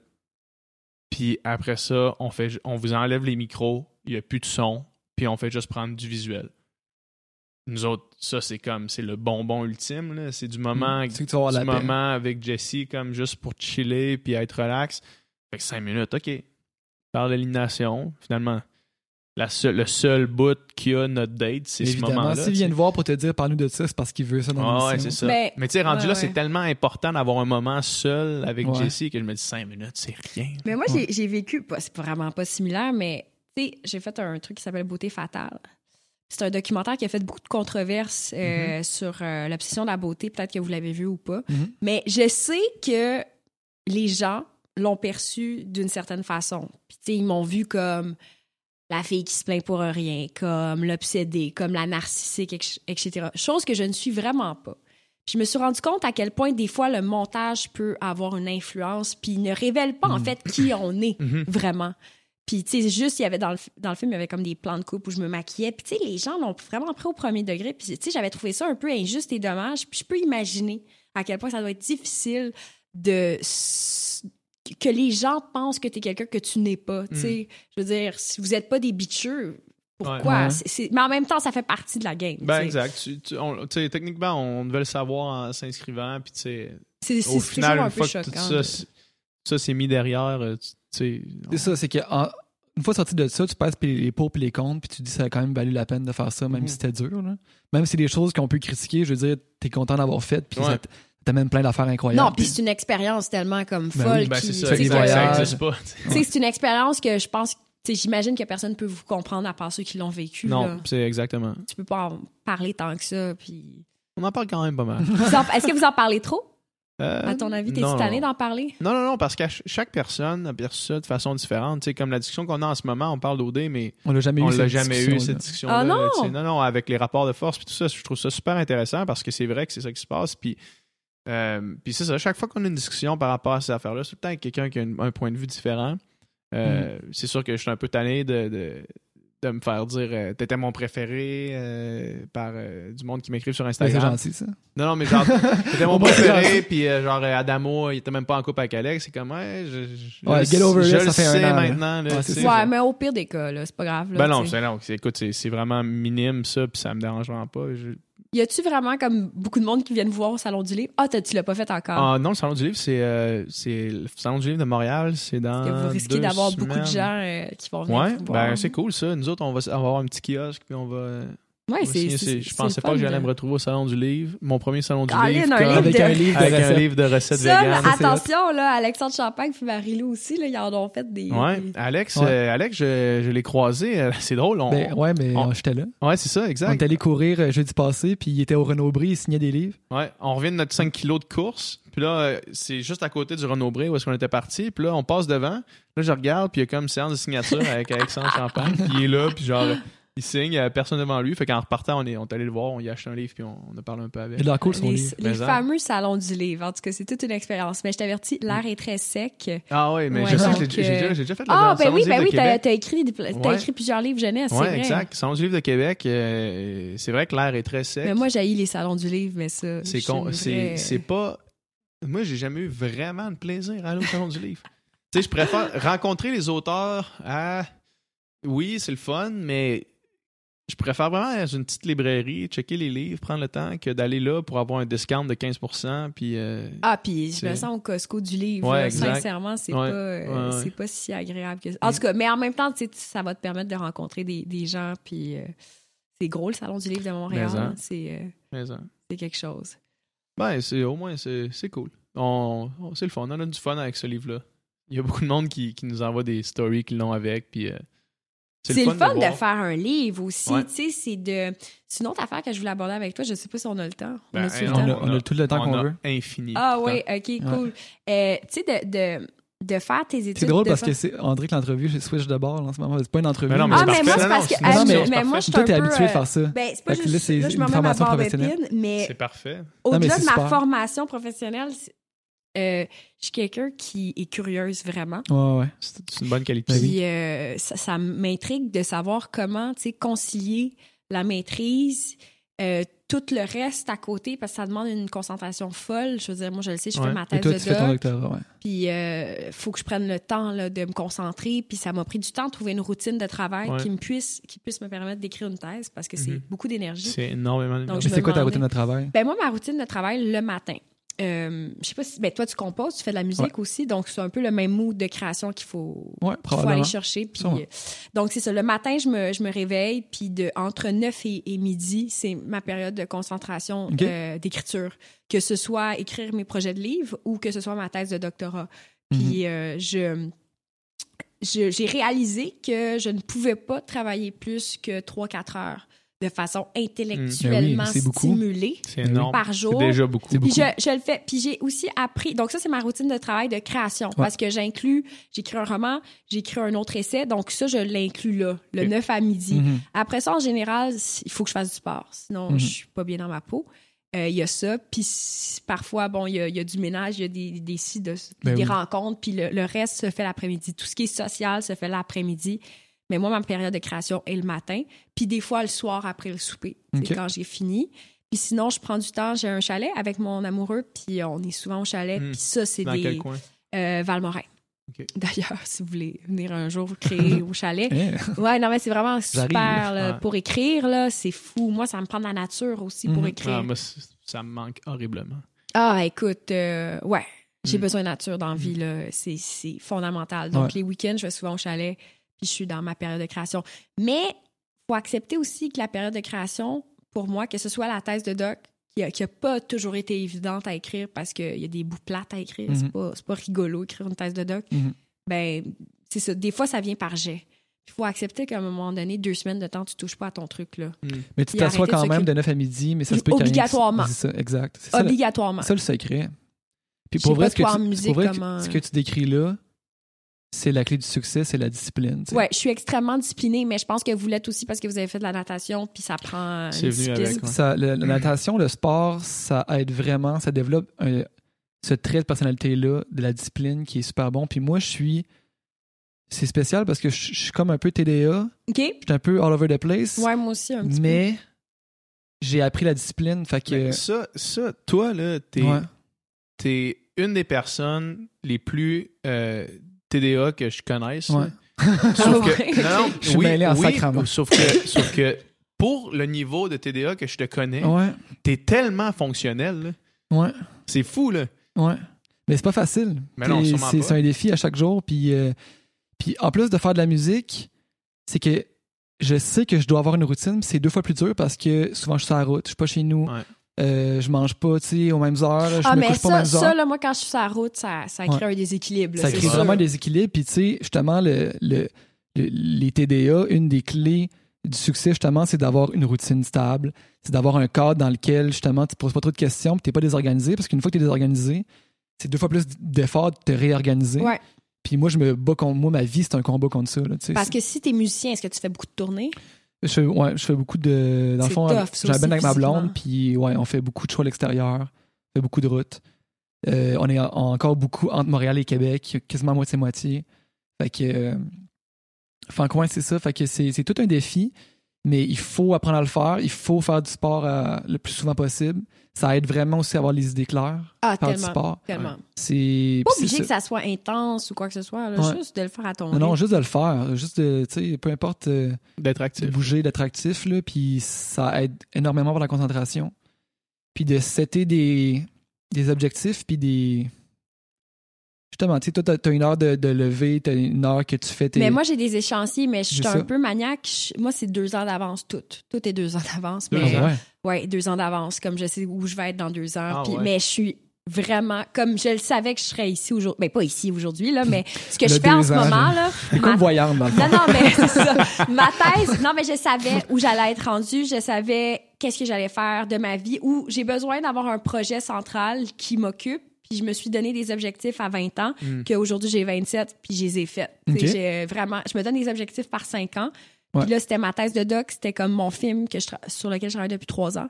Mais puis, et ben là, il y a eu d'autres projets qui se sont greffés, mais tu sais, j'essaie de pas détourner de ma. Di- Sinon, je suis déprimée, puis j'ai comme. Faut vraiment que je me trouve une discipline. Et je me couche, je suis très disciplinée, je me couche pas si tard que ça. Ouais. Je ne sors pas beaucoup depuis que j'ai coupé l'alcool, puis j'ai vraiment plus de concentration et je suis beaucoup plus heureuse. Euh, je bois un peu, mais je suis pas comme quand j'étais un peu plus jeune, excessive. J'étais très excessive dans Mhm. le party, machin, machin. Mais tu sais, j'étais pas focus, là.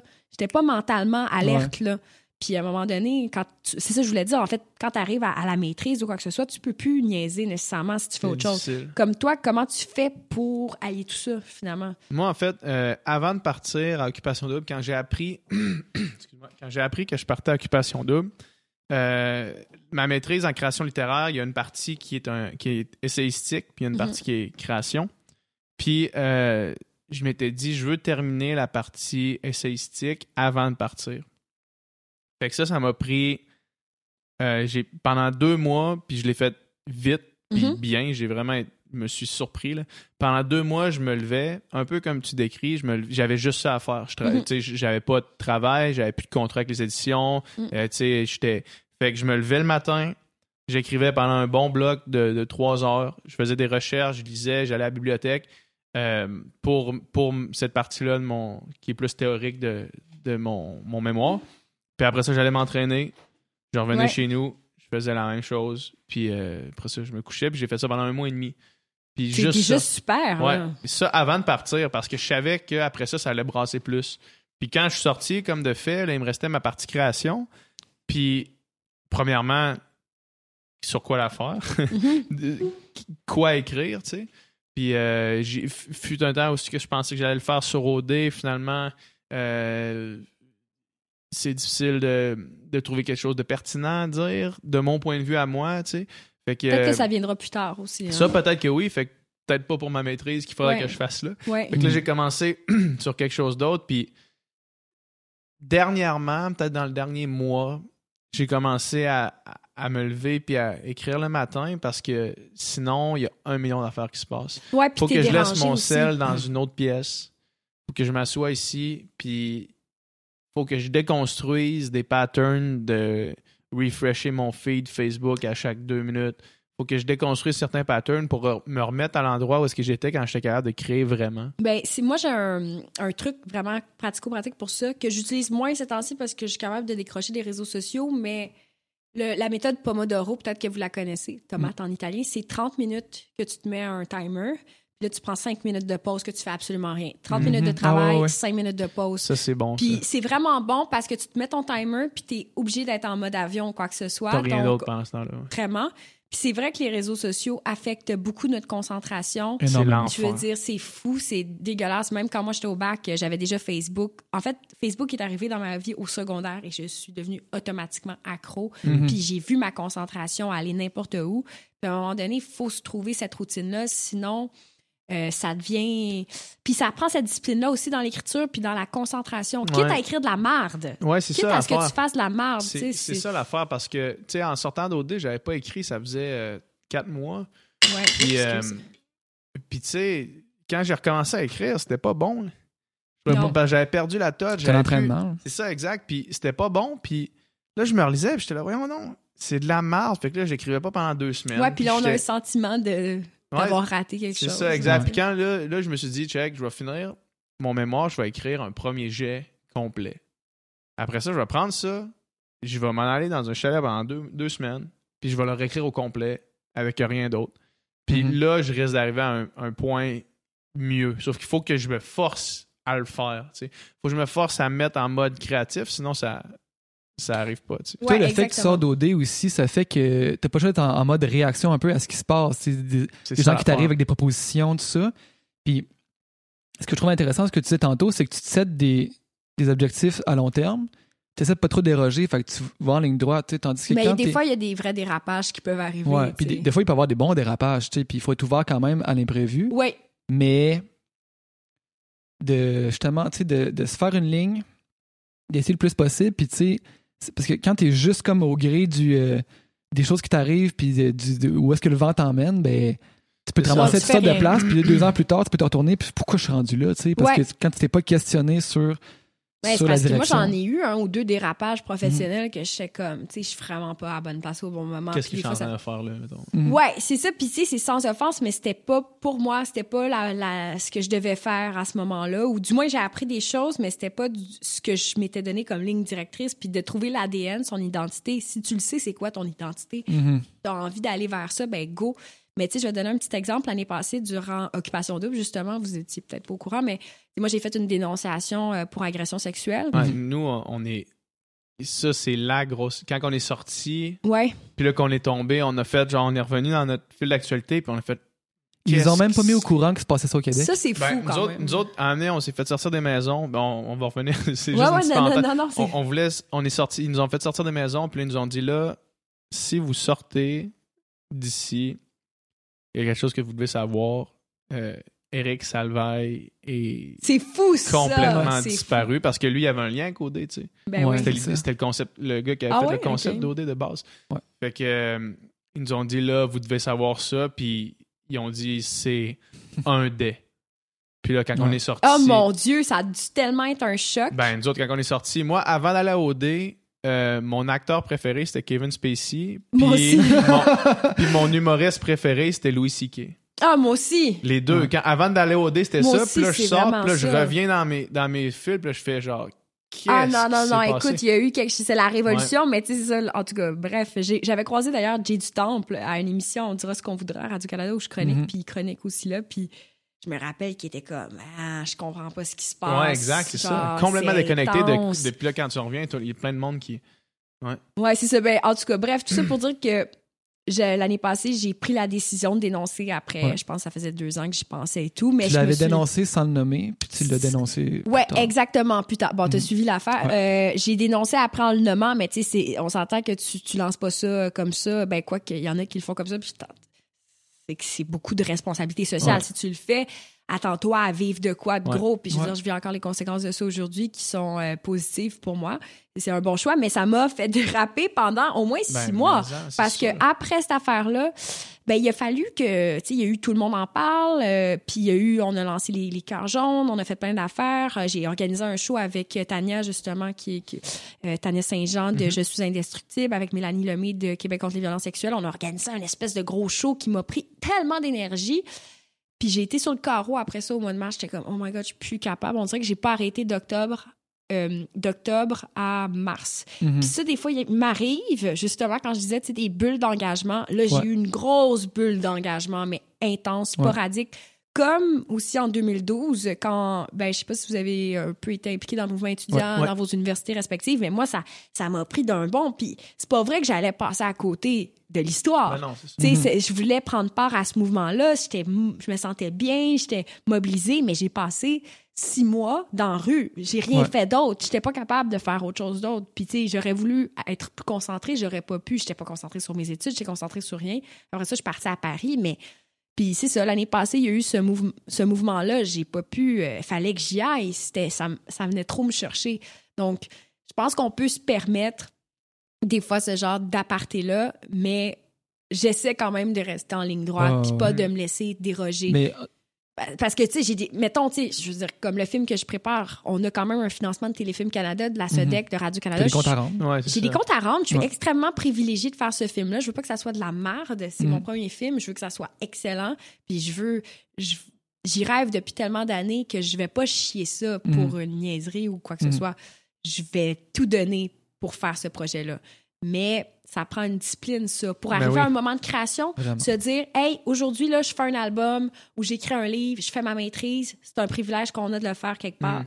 Mais en même temps, c'est pas tout le monde qui peut le faire. C'est Ouais, ça, mais c'est ça. c'est pas tout le monde qui a la discipline, mais il faut se donner des moments de création, quitte à économiser de l'argent, quitte à aller chercher une bourse. Mm. Mais moi, je- des fois, je trouve que faire trop en même temps, c'est on, on botche un peu. Je pense que oui, puis c'est un Mhm. peu le combat que, que j'ai essayé de régler dans la dernière année. là, tu sais, d'essayer de. Au début, on se garoche un peu partout, puis là, c'est OK, prenons deux projets, menons-les de front, puis le reste, laissons ça de côté un petit peu pour se concentrer sur vraiment qu'est-ce qu'on veut faire. sais. Mhm. Ouais, parce que tu peux en faire des apparitions publiques, tu peux faire bien des affaires tout le temps, mais Ouais. Est-ce que ça vaut la peine? Puis est-ce que tu as envie de le faire? Est-ce que tu te sens bien là-dedans, Mm. etc. C'est sûr que vous avez dû être mobilisé par toutes les parties puis ces affaires-là. Ah, nous autres, on a dit non dès le début. Vous avez dit non? Non, nous autres, on Ah, voulait pas faire chose. ça. On a fait un bar parce que c'était à Québec, puis on voulait aller voir nos amis, mais il y a eu rien de le fun là-dedans. là. Ah, ça on- devait être On- non, non, insupportable. c'était- c'était c'était démentiel, là, ça n'avait pas rapport. Je sais pas, si t'étais-tu venu, toi? Ouais, j'étais venu en fin de soirée Où parce que j'avais un show à, Ouais, c'était à à Petite Petite Grenouille, Grenouille, Sainte-Foy. euh, À. Québec? Ouais. Oh my Ah God! C'était Mais c'était fort. C'était démesuré et comment tout le monde venait prendre des selfies de tout bord, tout côté. J'ai pas eu le temps de parler à aucun de mes amis. Puis là, je me suis dit, ah, OK, tu sais quoi? On, on s'est regardé Jesse et moi, puis on a dit, ouais, ça, c'était le dernier. Tu vois assez rapidement, c'est un contexte que, tu sais, certains auraient trippé, là. Ouais. Certains t'arrivent là, puis là, t'as toute l'attention, puis c'est malade. Puis d'autres, c'est comme, wow, ok, non, là, ça, ouais. ça, ça me convient pas, tu Tu, le sais assez vite à ce moment-là. là. C'est clair. Mais moi, je- j'aime pas tellement ça, avoir l'attention. Je sais Ouais. pas toi. Non, justement, mais ça, je le savais avant d'aller euh, avant d'aller là-bas. Je savais que ça, ça allait être l'affaire que j'allais le moins aimer. Ah, surtout dans un party que t'es comme, man, le monde est sous, puis là, faut que tu fasses, hey! Le- une fois que- parce que dans, dans la vie, tous les jours, tu te promènes dans la rue, le monde te reconnaît, ils viennent pas te voir. Quand ils sont chauds, c'est une autre histoire.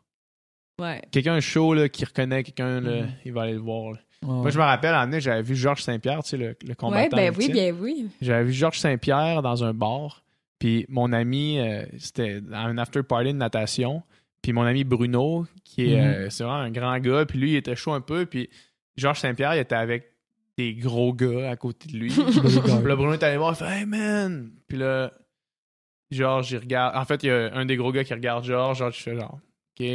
Il fait cheer à mon ami. Puis là, il y a un des gros gars qui fait Ouais, ça va être correct. Mais je dit, pense que j'aurais quand même osé que, tu sais, demander à Georges une photo, Oh, un selfie. un petit selfie. Selfie C'est quand même Georges. Saint-Pierre, Ah, ouais, c'est c'est un une légende. Je veux dire, on- on le regarde, de on est impressionnés. Des gens, Ben on oui, est là. hein. Ouais. Ah, il doit être tanné de se faire prendre en story contre Ben, son probable- gré. tu sais, probablement que Georges Saint-Pierre euh, fut un temps où est-ce qu'au Québec, il était moins connu qu'à l'international. Ouais. Ouais. Tu sais, ça, c'est quand même, là, Mais faut le sou- dire. hein. souvent au Québec, là, je trouve que pour reconnaître quelqu'un, il faut qu'il soit reconnu à l'international pour qu'on fasse OK. Mais oui. Ouais, Ça marche, c'est correct, on t'aime. Ben, pas tout le temps, là. ouais, mais ça Mais se peut, fois. ça se peut. Ça arrive, il y a beaucoup d'artistes qui fonctionnent en France, puis là, Ouais. là, on les reconnaît. sais. ouais. Ouais. Tu sais, euh, Loud, on n'en parlait pas tant que ça avant qu'il devienne gros en France. Tu sais, la raison pour laquelle il est allé à Tout le monde en parle, la première affaire que Guillaume Lepage lui demande, c'est. euh, puis, euh, Ça en vrai qu'ils t'ont hein? demandé de changer ton accent en France, tu sais? Ouais, ouais. Comme, euh, puis ici, tu sais, ça, fait, ça faisait longtemps qu'il était avec euh, Ouais, vraiment. Lord Larry Just ici, là, tu sais. Ben oui, complètement. Mais moi, c'est ça, je trouve ça un peu. Je trouve que les médias sur le rap sont un peu naïfs. Là. C'est comme, oh mon Dieu, la grosse affaire arrivée en ville. Là. Je veux dire, ça Ouais. fait longtemps que c'est Pas- C'est pas un nouveau Genre, style. c'est- Drake, qui vient de, de battre le record des Beatles sur le, le Ah! nombre de temps passé au, au Billboard.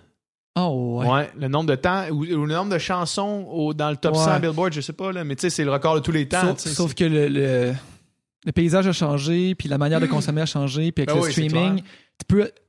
À l'époque, tu pouvais pas avoir plus qu'une tonne à la fois ou deux Ouais, ouais, c'est ça. dans le Billboard, parce que tu avais une tonne qui jouait à la radio. Maintenant, là, tu peux avoir maintenant, tout. tu peux avoir tout ton album dans le Billboard de 1 à Ouais. 20, genre, c'est comme ça qu'il y avait. Mais Ouais. tu sais, je trouve ça fou comme l'attention portée au rap, puis je trouve ça super. Mais tu sais, oublions pas le con- le country, là. Même Ouais. si moi, je suis pas une fan de country, je veux dire, n'oublions pas que Guylaine Tanguay. T'es déçu qu'elle ait puis- pas gagné. Non, pas, pas- je suis pas déçue, mais je l'ai rencontrée, cette femme-là, puis j'ai beaucoup de respect pour elle. Ben elle, oui. elle dû vendre 200 000 albums, je veux dire. C'est le style qui vend le plus d'albums au Québec. C'est ce qui en vend le plus. Johan, etc. Ben. Là, je pense qu'il y a une reconnaissance plus Exact. symbolique de, du rap, mais ils vendent pas beaucoup de disques. Là. Non, non, non, non. C'est- un public différent. tu sais, C'est un public qui écoute en streaming. tu sais, Fait que, tandis que le public du country, c'est un public qui, qui achète des albums. Ou euh, le Ben, public à exactement, c'est un, public Fait- beaucoup plus âgé, je que, pense. le- leur succès se mesure pas de la même manière. Ouais. Comme deux frères, là, C'est je veux c'est dire, comme c'est comparer des pour- pommes et des oranges. Non, exactement. Je trouve que ça se compare juste pas, mais Mhm. là, il y a comme une, une espèce de d'attention médiatique, puis là, on valorise ça alors qu'on a vraiment méprisé ça pendant des années. Ouais. Je trouve qu'il y a une petite hypocrisie là-dessus. On a fait, Ben, on, a, on a invité Corias sur Ouais. le podcast, puis euh, Ouais. Ah, faut que j'écoute ça. on parlait de, on parlait justement de, de la- du paysage Du rap paysage actuel, rap, puis ouais. comment ça a changé dans les dernières années. là. Ben, Ouais. moi, je, je, je pense que. Tu sais, que- je sais pas, t'as quel âge? Vous avez quel âge? 27. 27 ans. Ouais, moi aussi, j'ai 27. Dogmatique, tu sais, ça a quand même marqué notre génération. Quand Toi, t'étais une était- rappeuse euh, au Ben, secondaire moi, primaire? enfant. C'était une rap Ben, il me semble que j'étais en première année. C'était en première année, Ah ouais, c'était en ouais. 96, le 97, le Dogmatique. J'aimais beaucoup Mm. ça.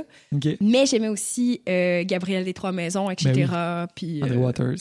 c'est, super bonne chanteuse. ça. Mais Dogmatique, je le réécoute ces temps-ci parce que j'écris un roman qui se passe un peu dans ma jeunesse, adolescence. Et je suis comme, oh my God, c'est tellement bon. Mm. Mais non, vous avez Moi, pas j'ai l'air pas- de- moi, j'ai passé à côté un peu parce Ouais. que Vous avez pas aimé ça? Moi, quand j'étais jeune, en tout cas, comment c'était dans mon milieu, c'était t'étais un punk ou t'étais un rap, tu sais. Ok, Ouais, t'étais moi. Moi, j'écoutais du punk, tu sais.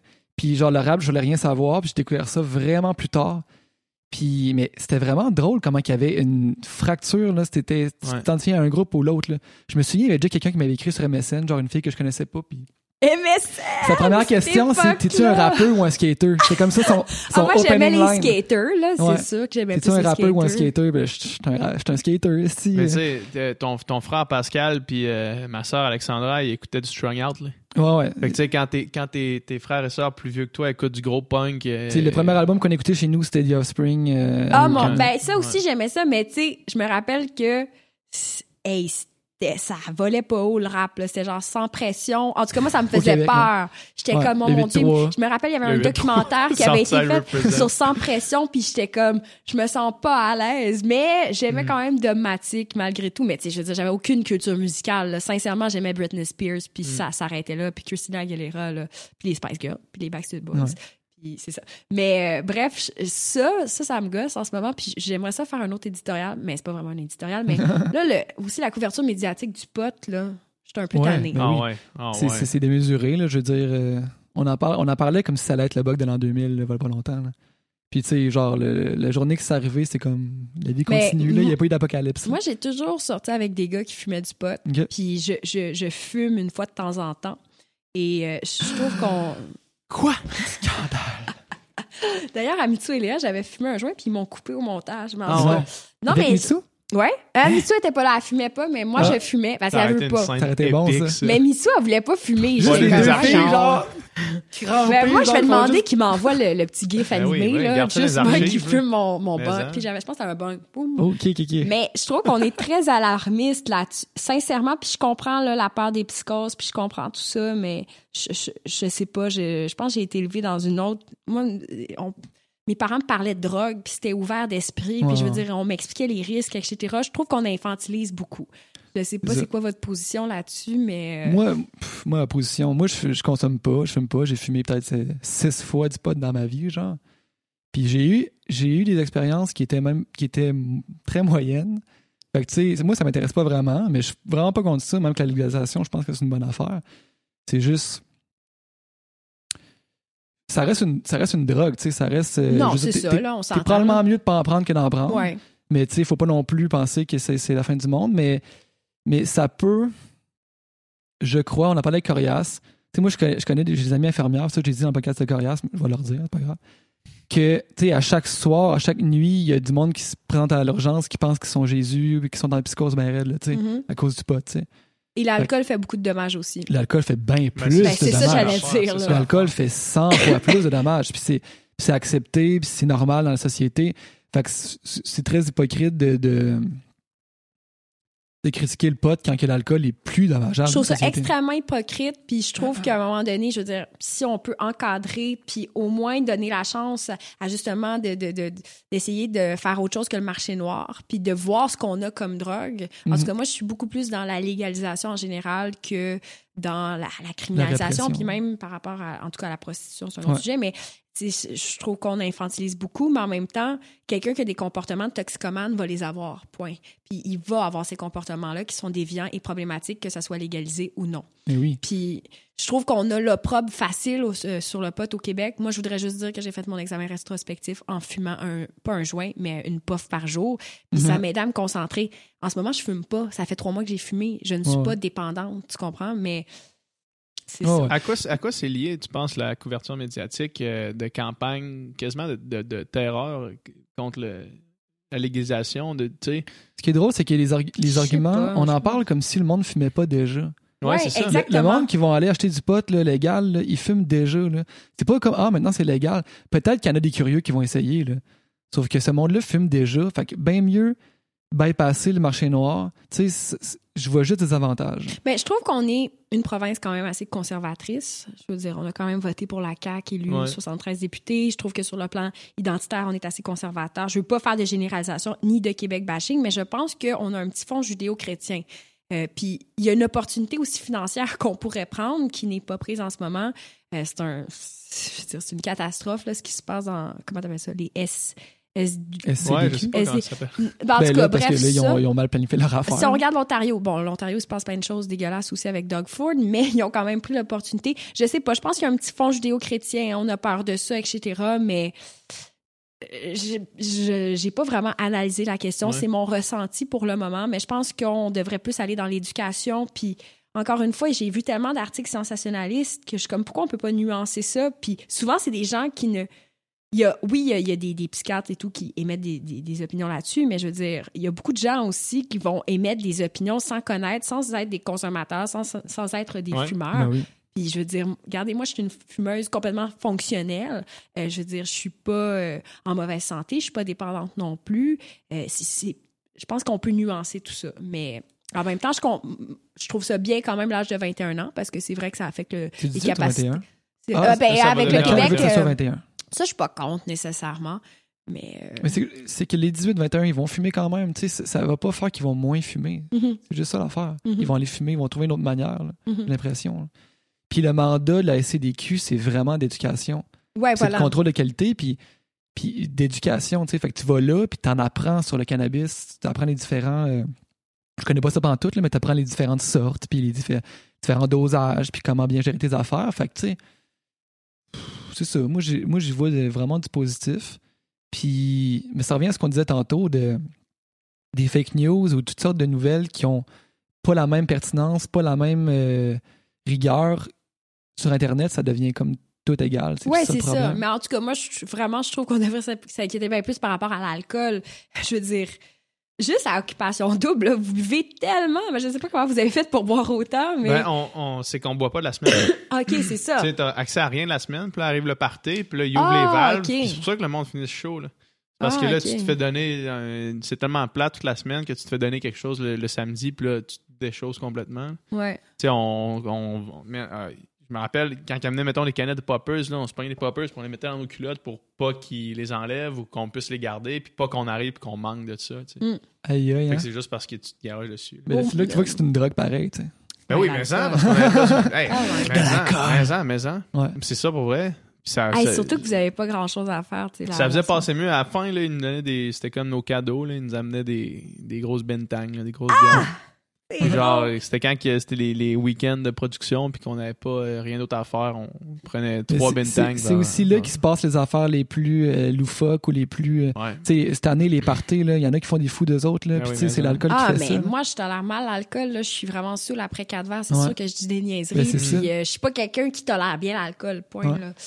Mm. C'est ça. Fait que c'est l'occasion de vous faire euh, lâcher tous vos, vos filtres, tous vos. euh, Ouais, Ah, puis l'agressivité des fois. puis Oui, le- ça les sort de petits, fois euh, aussi. Ouais. Ah ouais. Mais toi, t'avais l'air de bien tolérer l'alcool. J'ai. J'ai. toi, tu buvais-tu beaucoup là-bas ou tu fais Ouais, attention? ouais. Non, non, je buvais beaucoup. Ah. C'est juste que. Moi, j'ai toujours été comme ça. là. PH, Quand- je suis pas un gars impulsif, là. quand je bois, je, je reste moi. Puis ma soeur, ma soeur, elle, elle me décrit, elle dit quand tu bois, t'es toi plus drôle. Mhm. Fait que c'est tout. Moi, Ouais. quand je bois, je deviens vraiment intense. Ah là. ouais? Genre, je c'est sûr que j'aurais comme amené du drama dans l'émission. Mm, euh. Shit. Ouais, ouais, ouais, vraiment. Jessie a l'air à bien tolérer l'alcool aussi, non? Euh. Ouais, ouais. Ce qui se passe. Non, non, elle, elle tolère bien l'alcool. Ce qui se passe, c'est que quand, qu'elle- quand elle arrive, mettons, il y a comme une ligne, là.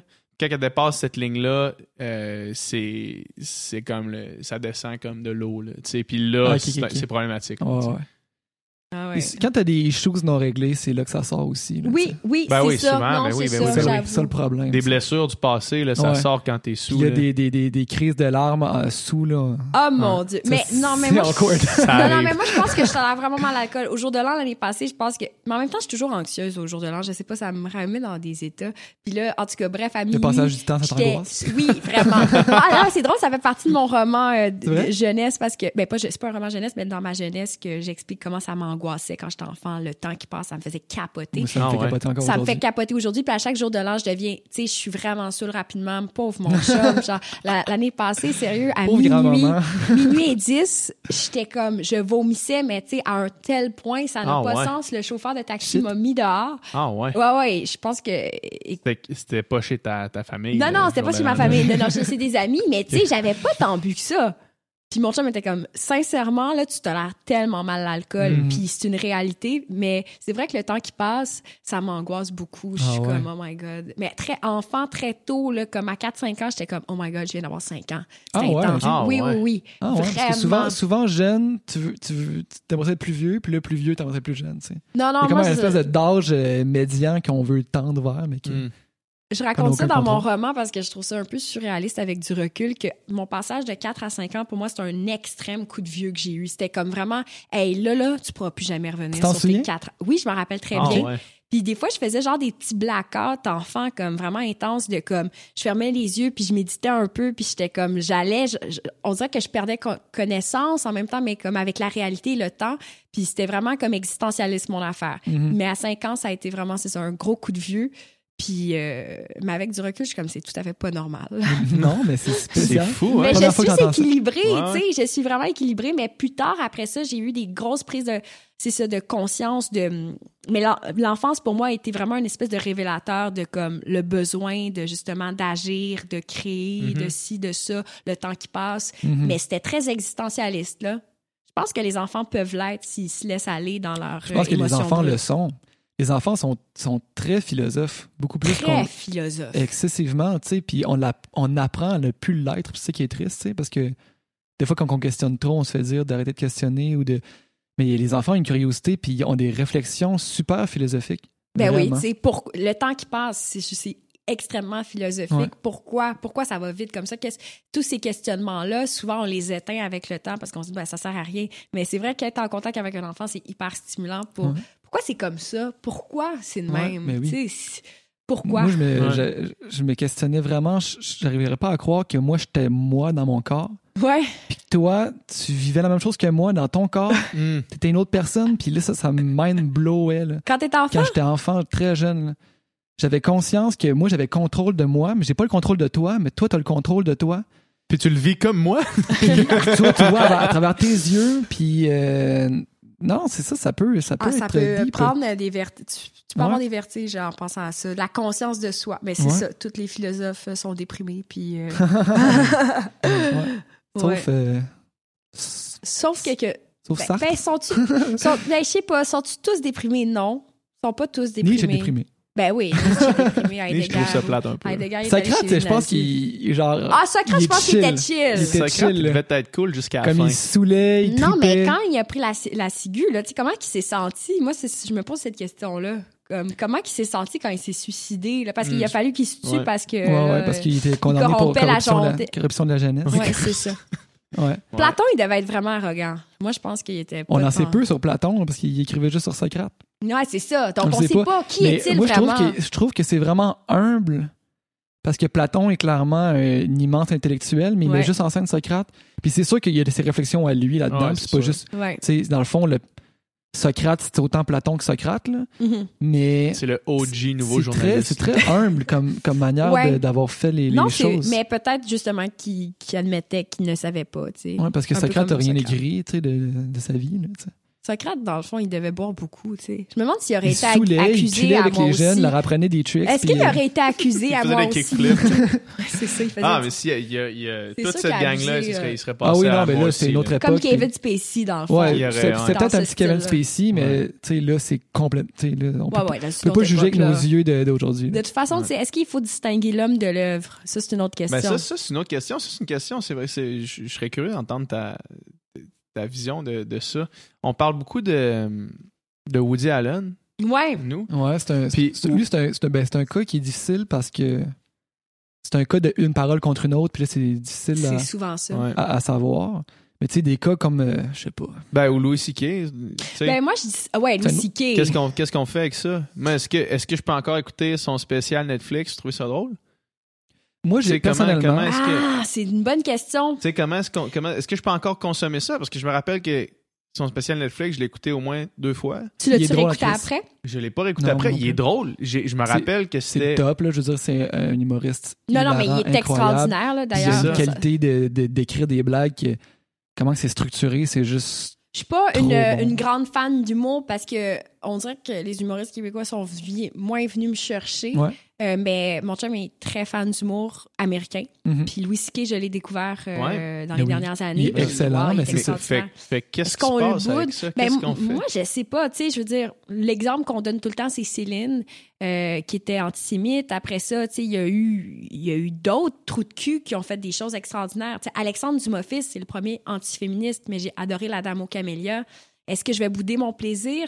Je, je pense qu'il faut distinguer l'homme de l'œuvre, mais en même temps, dans certains cadres de reconnaissance sociale actuelle, je- Mhm. euh, il faut se garder une petite gêne. surtout dans le cas que dans, dans le cas que c'est des figures euh, historiques, mettons, euh, quand on revisite avec l'œil d'aujourd'hui certains, certains comportements de, de v'là 200 ans, ben là, c'est Mhm. c'est sûr que toutes ces personnes-là avaient des comportements qui- qui- Problématique. problématiques, là. ça c'est clair. Là, dans le contexte d'aujourd'hui, c'est plus difficile. Moi, personnellement, j'ai toujours, mettons que j'admire quelqu'un, j'admire toujours une slice de quelqu'un, tu sais. Voilà. Moi, j'ai toujours fait ça. Tu sais, mettons, euh, que j'admire Michael Phelps. J'admire pas Michael Phelps euh, pour toutes les facettes de Michael Phelps. J'admire son talent comme nageur, tu sais. Puis j'ai toujours vu ça de même. Puis j'ai toujours, plutôt que pris des idoles, pris une personne en idole, euh, pris des petites slices de chacune de personnes que je trouve intéressant, puis me créer une espèce de d'amalgame de choses que j'admire chez différentes personnes. Ben, c'est ça, tout n'est pas noir ou blanc. Fait mais en qui- même, c'est ça, mais en même temps, c'est ultra difficile de compartimenter puis de. ben, de juger l'affaire. Mais tu sais, exemple, euh, je sais pas, Kevin Spacey, moi, c'était un de mes acteurs préférés dans American Beauty, House of Cards, etc. Je trouve que c'est un grand acteur. Euh, je reconnais encore sa valeur d'acteur. Par contre, sa valeur d'humain, je la trouve moyenne. Ouais. Puis, Mm. est-ce que Mais- j'ai envie de le célébrer aujourd'hui? Non. Ouais. Si j'ai à le célébrer dans un événement comme les Oscars, je trouve que là, il y, y a un malaise parce qu'il y a, il y a un contexte social qui nous dit, ah, il y a une tendance peut-être. Tu sais, on sait pas si- Ouais. je veux dire, je sais pas où ça en est dans les démarches et tout, mais on va se donner le bénéfice du doute que c'est probablement qui a agi mal s'il y a autant de témoignages. Mais, mais c'est effectivement dans l'histoire, tu sais, je pense qu'on peut je pense que ça serait un peu facile de dire ben non l'œuvre de quelqu'un on va juste l'effacer parce qu'il a agi ou parce qu'il avait des comportements étranges ou quoi que ce soit tu sais Heidegger continue à être lu Mm. même s'il a été nazi Richard Wagner était anti- antisémite aussi, tu sais, Ouais. puis euh, sa musique est belle. sa musique est extraordinaire puis on peut pas le, le- le renoncer par contre dans la célébration actuelle des choses faut en tenir compte Ouais. Euh, comme le fait qu'on a changé le terme, ben le nom Jutra Ouais. de- du prix Iris. Honnêtement, j'ai pas vraiment suivi le dossier, euh, mais si la- l'Académie ou du cinéma considérait qu'il y avait un malaise avec ce terme-là, ben je respecte ce choix-là. Mhm. Mais par contre, je vais. L'humour, c'est quelque chose parce que l'humour, je veux dire, il y, a, il y a toute une subtilité, un double sens dans l'humour. Puis on dirait que c'est vrai que ça vient de casser un peu le party quand tu sais que le gars avait. Mais l'humour, mais je suis pas une. mais en même temps, l'humour, grande- c'est que tu peux, c'est une fan. manière aussi de prendre ses démons. Il a déjà ça. fait des jokes de, de masturbation, là, où il s'est dans ses shows, puis c'était drôle, tu sais. C'est ça. Puis il, il a fait quelques réapparitions depuis qu'il a arrêté. Là. Il s'est pointé dans des comédie clubs. euh, Ouais. Je pense qu'il est à LA, lui. À l'improviste de même, puis faire un numéro de. Ouais. Ouais. Puis comment ça a Ben, été c'est perçu? ça, C'est parce ça que c'est des question. soirées. En fait, c'est parce que c'est des soirées que tu vas là, puis tu sais pas qui va se pointer. Fait que, tu sais, ça peut être super malaisant, mais tu sais, les, les propriétaires du club disent si t'es pas d'accord, je veux dire, tu peux te lever, puis quitter, puis genre. Tu peux même laisser tomber là, genre, ça, ne- ça ne dérange pas. Mais lui, il avait pas un trouble de dépendance de justement là, de se shaker Ouais. le moineau. Ben, en c'est ça, ça, lui, c'est ça qu'il faisait, dans le Ah, fond. C'est que lui, mettons, il invitait des filles dans son chambre d'hôtel, puis là, il chillait avec eux autres, puis il avait du fun, puis à un moment donné, il leur demandait, genre, peux-tu me masturber devant vous autres, tu sais? Puis là, souvent, les filles étaient pris de court, puis, tu sais, c'est un, c'est un humoriste, ce gars c'est un gars qui fait des blagues tout le temps, fait que, tu sais, des fois, tu peux penser que c'est une joke aussi, fait que là, Ah non, hey, c'est malaise. je pense Ah, que non, certaines auraient, je pense que bon certaines auraient répondu oui, mais pensant que c'était une joke, puis là, il se met à le faire. Puis là, ça devient super Hey, awkward. Puis là, t'es comme pogné là. Puis là, il est un peu même, il il est un peu comme dans le chemin, tu peux pas trop t'en aller. Ah, Fait mon Dieu, que c'est peur. Non, c'est super épeurant. Fait que, tu sais, c'est- sûr que c'est un comportement problématique, c'est un comportement qui est, qui qui est- qui est pas correct. Euh, ça serait vraiment pire encore s'il leur avait juste sauté dessus et qu'il les avait straight up violés. là. Mais tu sais, c'est- quand même un- un- quelque chose qui est problématique. Mais que- est-ce qu'il peut, mettons, est-ce que c'est légitime qu'ils reviennent refaire de l'humour après ça? On peut, en fait, tu peux pas empêcher ce gars-là de, de faire un show. Non, c'est sa liberté le d'expression, gars, après ça, il- le monde va décider, vont être les juges. tu sais. Est-ce que j'achète un billet pour ça? Ça marche encore, son truc? Je pense Ben, qu'il- non, il a jamais vraiment. fait de, de- il, a, il a pas refait de stand de one man show. Il, a, il a fait juste sais, des, des- des- des dans des open mic. dans des open mic. mic, mais où apparemment il adresse de front ça. tu sais. Il fait, comme- il fait pas comme si ça n'existait pas. C'est comme son show ou ses blagues. Mais il a, il a admis aussi son tort. là. Je pense qu'il a admis qu'il y avait même. Moi, j'ai euh, trouvé que sa réponse était, était quand même.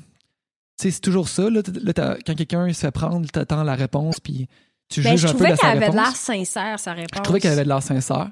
Sincèrement, il, il avait de l'air comme honnête là-dedans, puis euh, j'ai comme l'impression que ce gars-là a vraiment comme un trouble, un, une pas une Euh, dysfonction, euh, mais comme... Un, un sex addiction, probablement. Ouais, c'est ça, comme plusieurs genre- personnes ont, puis que c'est très problématique. problématique là.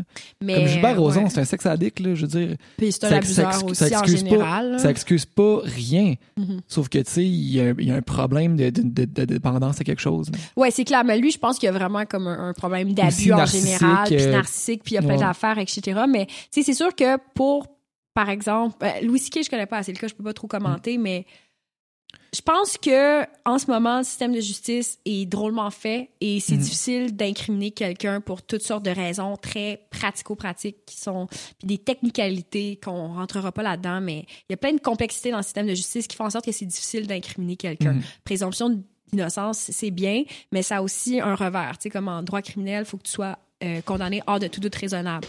Mais ça fait en sorte qu'il y a bien du monde qui sont pas nécessairement condamnés alors qu'ils devraient l'être. Mhm. Puis moi, je crois à la justice et je crois au pardon aussi après avoir comme vécu sa peine, etc.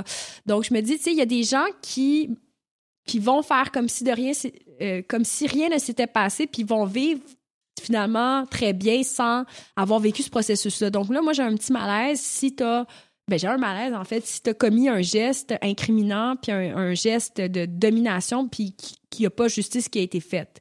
Moi, c'est Ouais. dans ce sens-là. Mais euh, si on revient à la question de est-ce qu'on doit distinguer la personne de l'œuvre, je pense que sincèrement, oui. Mais en même temps, si ton œuvre réitère des rapports de domination que tu as eu ou quoi que ce soit, ou la Mhm. valorise ou la glamourise, là, j'ai j'ai de la misère avec ça. puis je trouve ça Lui, c'est plutôt l'inverse. Dans le cas de Louis c'est plutôt l'inverse. C'est plutôt, il fait, il fait le constat, l'apologie. Ben, je sais pas comment dire, mais tu sais, il, il admet ses, ses torts, là. Mais c'est sûr que moi, moi Mais Louis Ça j'ai aimé sa réponse parce que j'en ai vu plusieurs des réponses agresseurs. J'ai Ouais. suivi ça, puis j'ai trouvé qu'il y avait une, une honnêteté puis une vulnérabilité qui était là, tu sais. Euh, ça n'a pas été la réponse officielle de, Roson ou quoi que ce soit, puis Mhm. c'est pas un je m'excuse de relation publique que j'ai senti, puis tu sais, un vrai je m'excuse, là. C'est comme... une réponse d'un père de famille qui a deux filles puis qui est gêné, en- puis qui est pas fier de lui. Mhm. C'est une réponse d'un gars comme ça. Moi, si mon agresseur m'avait dit « Hey, je m'excuse », je m'excuse de ce que j'ai fait. Ce que j'ai fait, du- c'est du tort que je t'ai commis. Moi, je l'aurais pardonné. On Ouais. serait pas rendu là aujourd'hui, tu sais. Puis- Mais d'ailleurs, donné- on parlait de système de justice. Toi, t'as décidé de porter plainte à la police. Ouais. Euh, mais je peux pas aller plus loin dans la discussion OK. parce qu'il y a Parce un que c'est en interdit cours. de publication, puis Ah. on peut pas en parler. That's it. Fait qu'au pire, tu feras un petit nom. Puis, Un bip, ouais.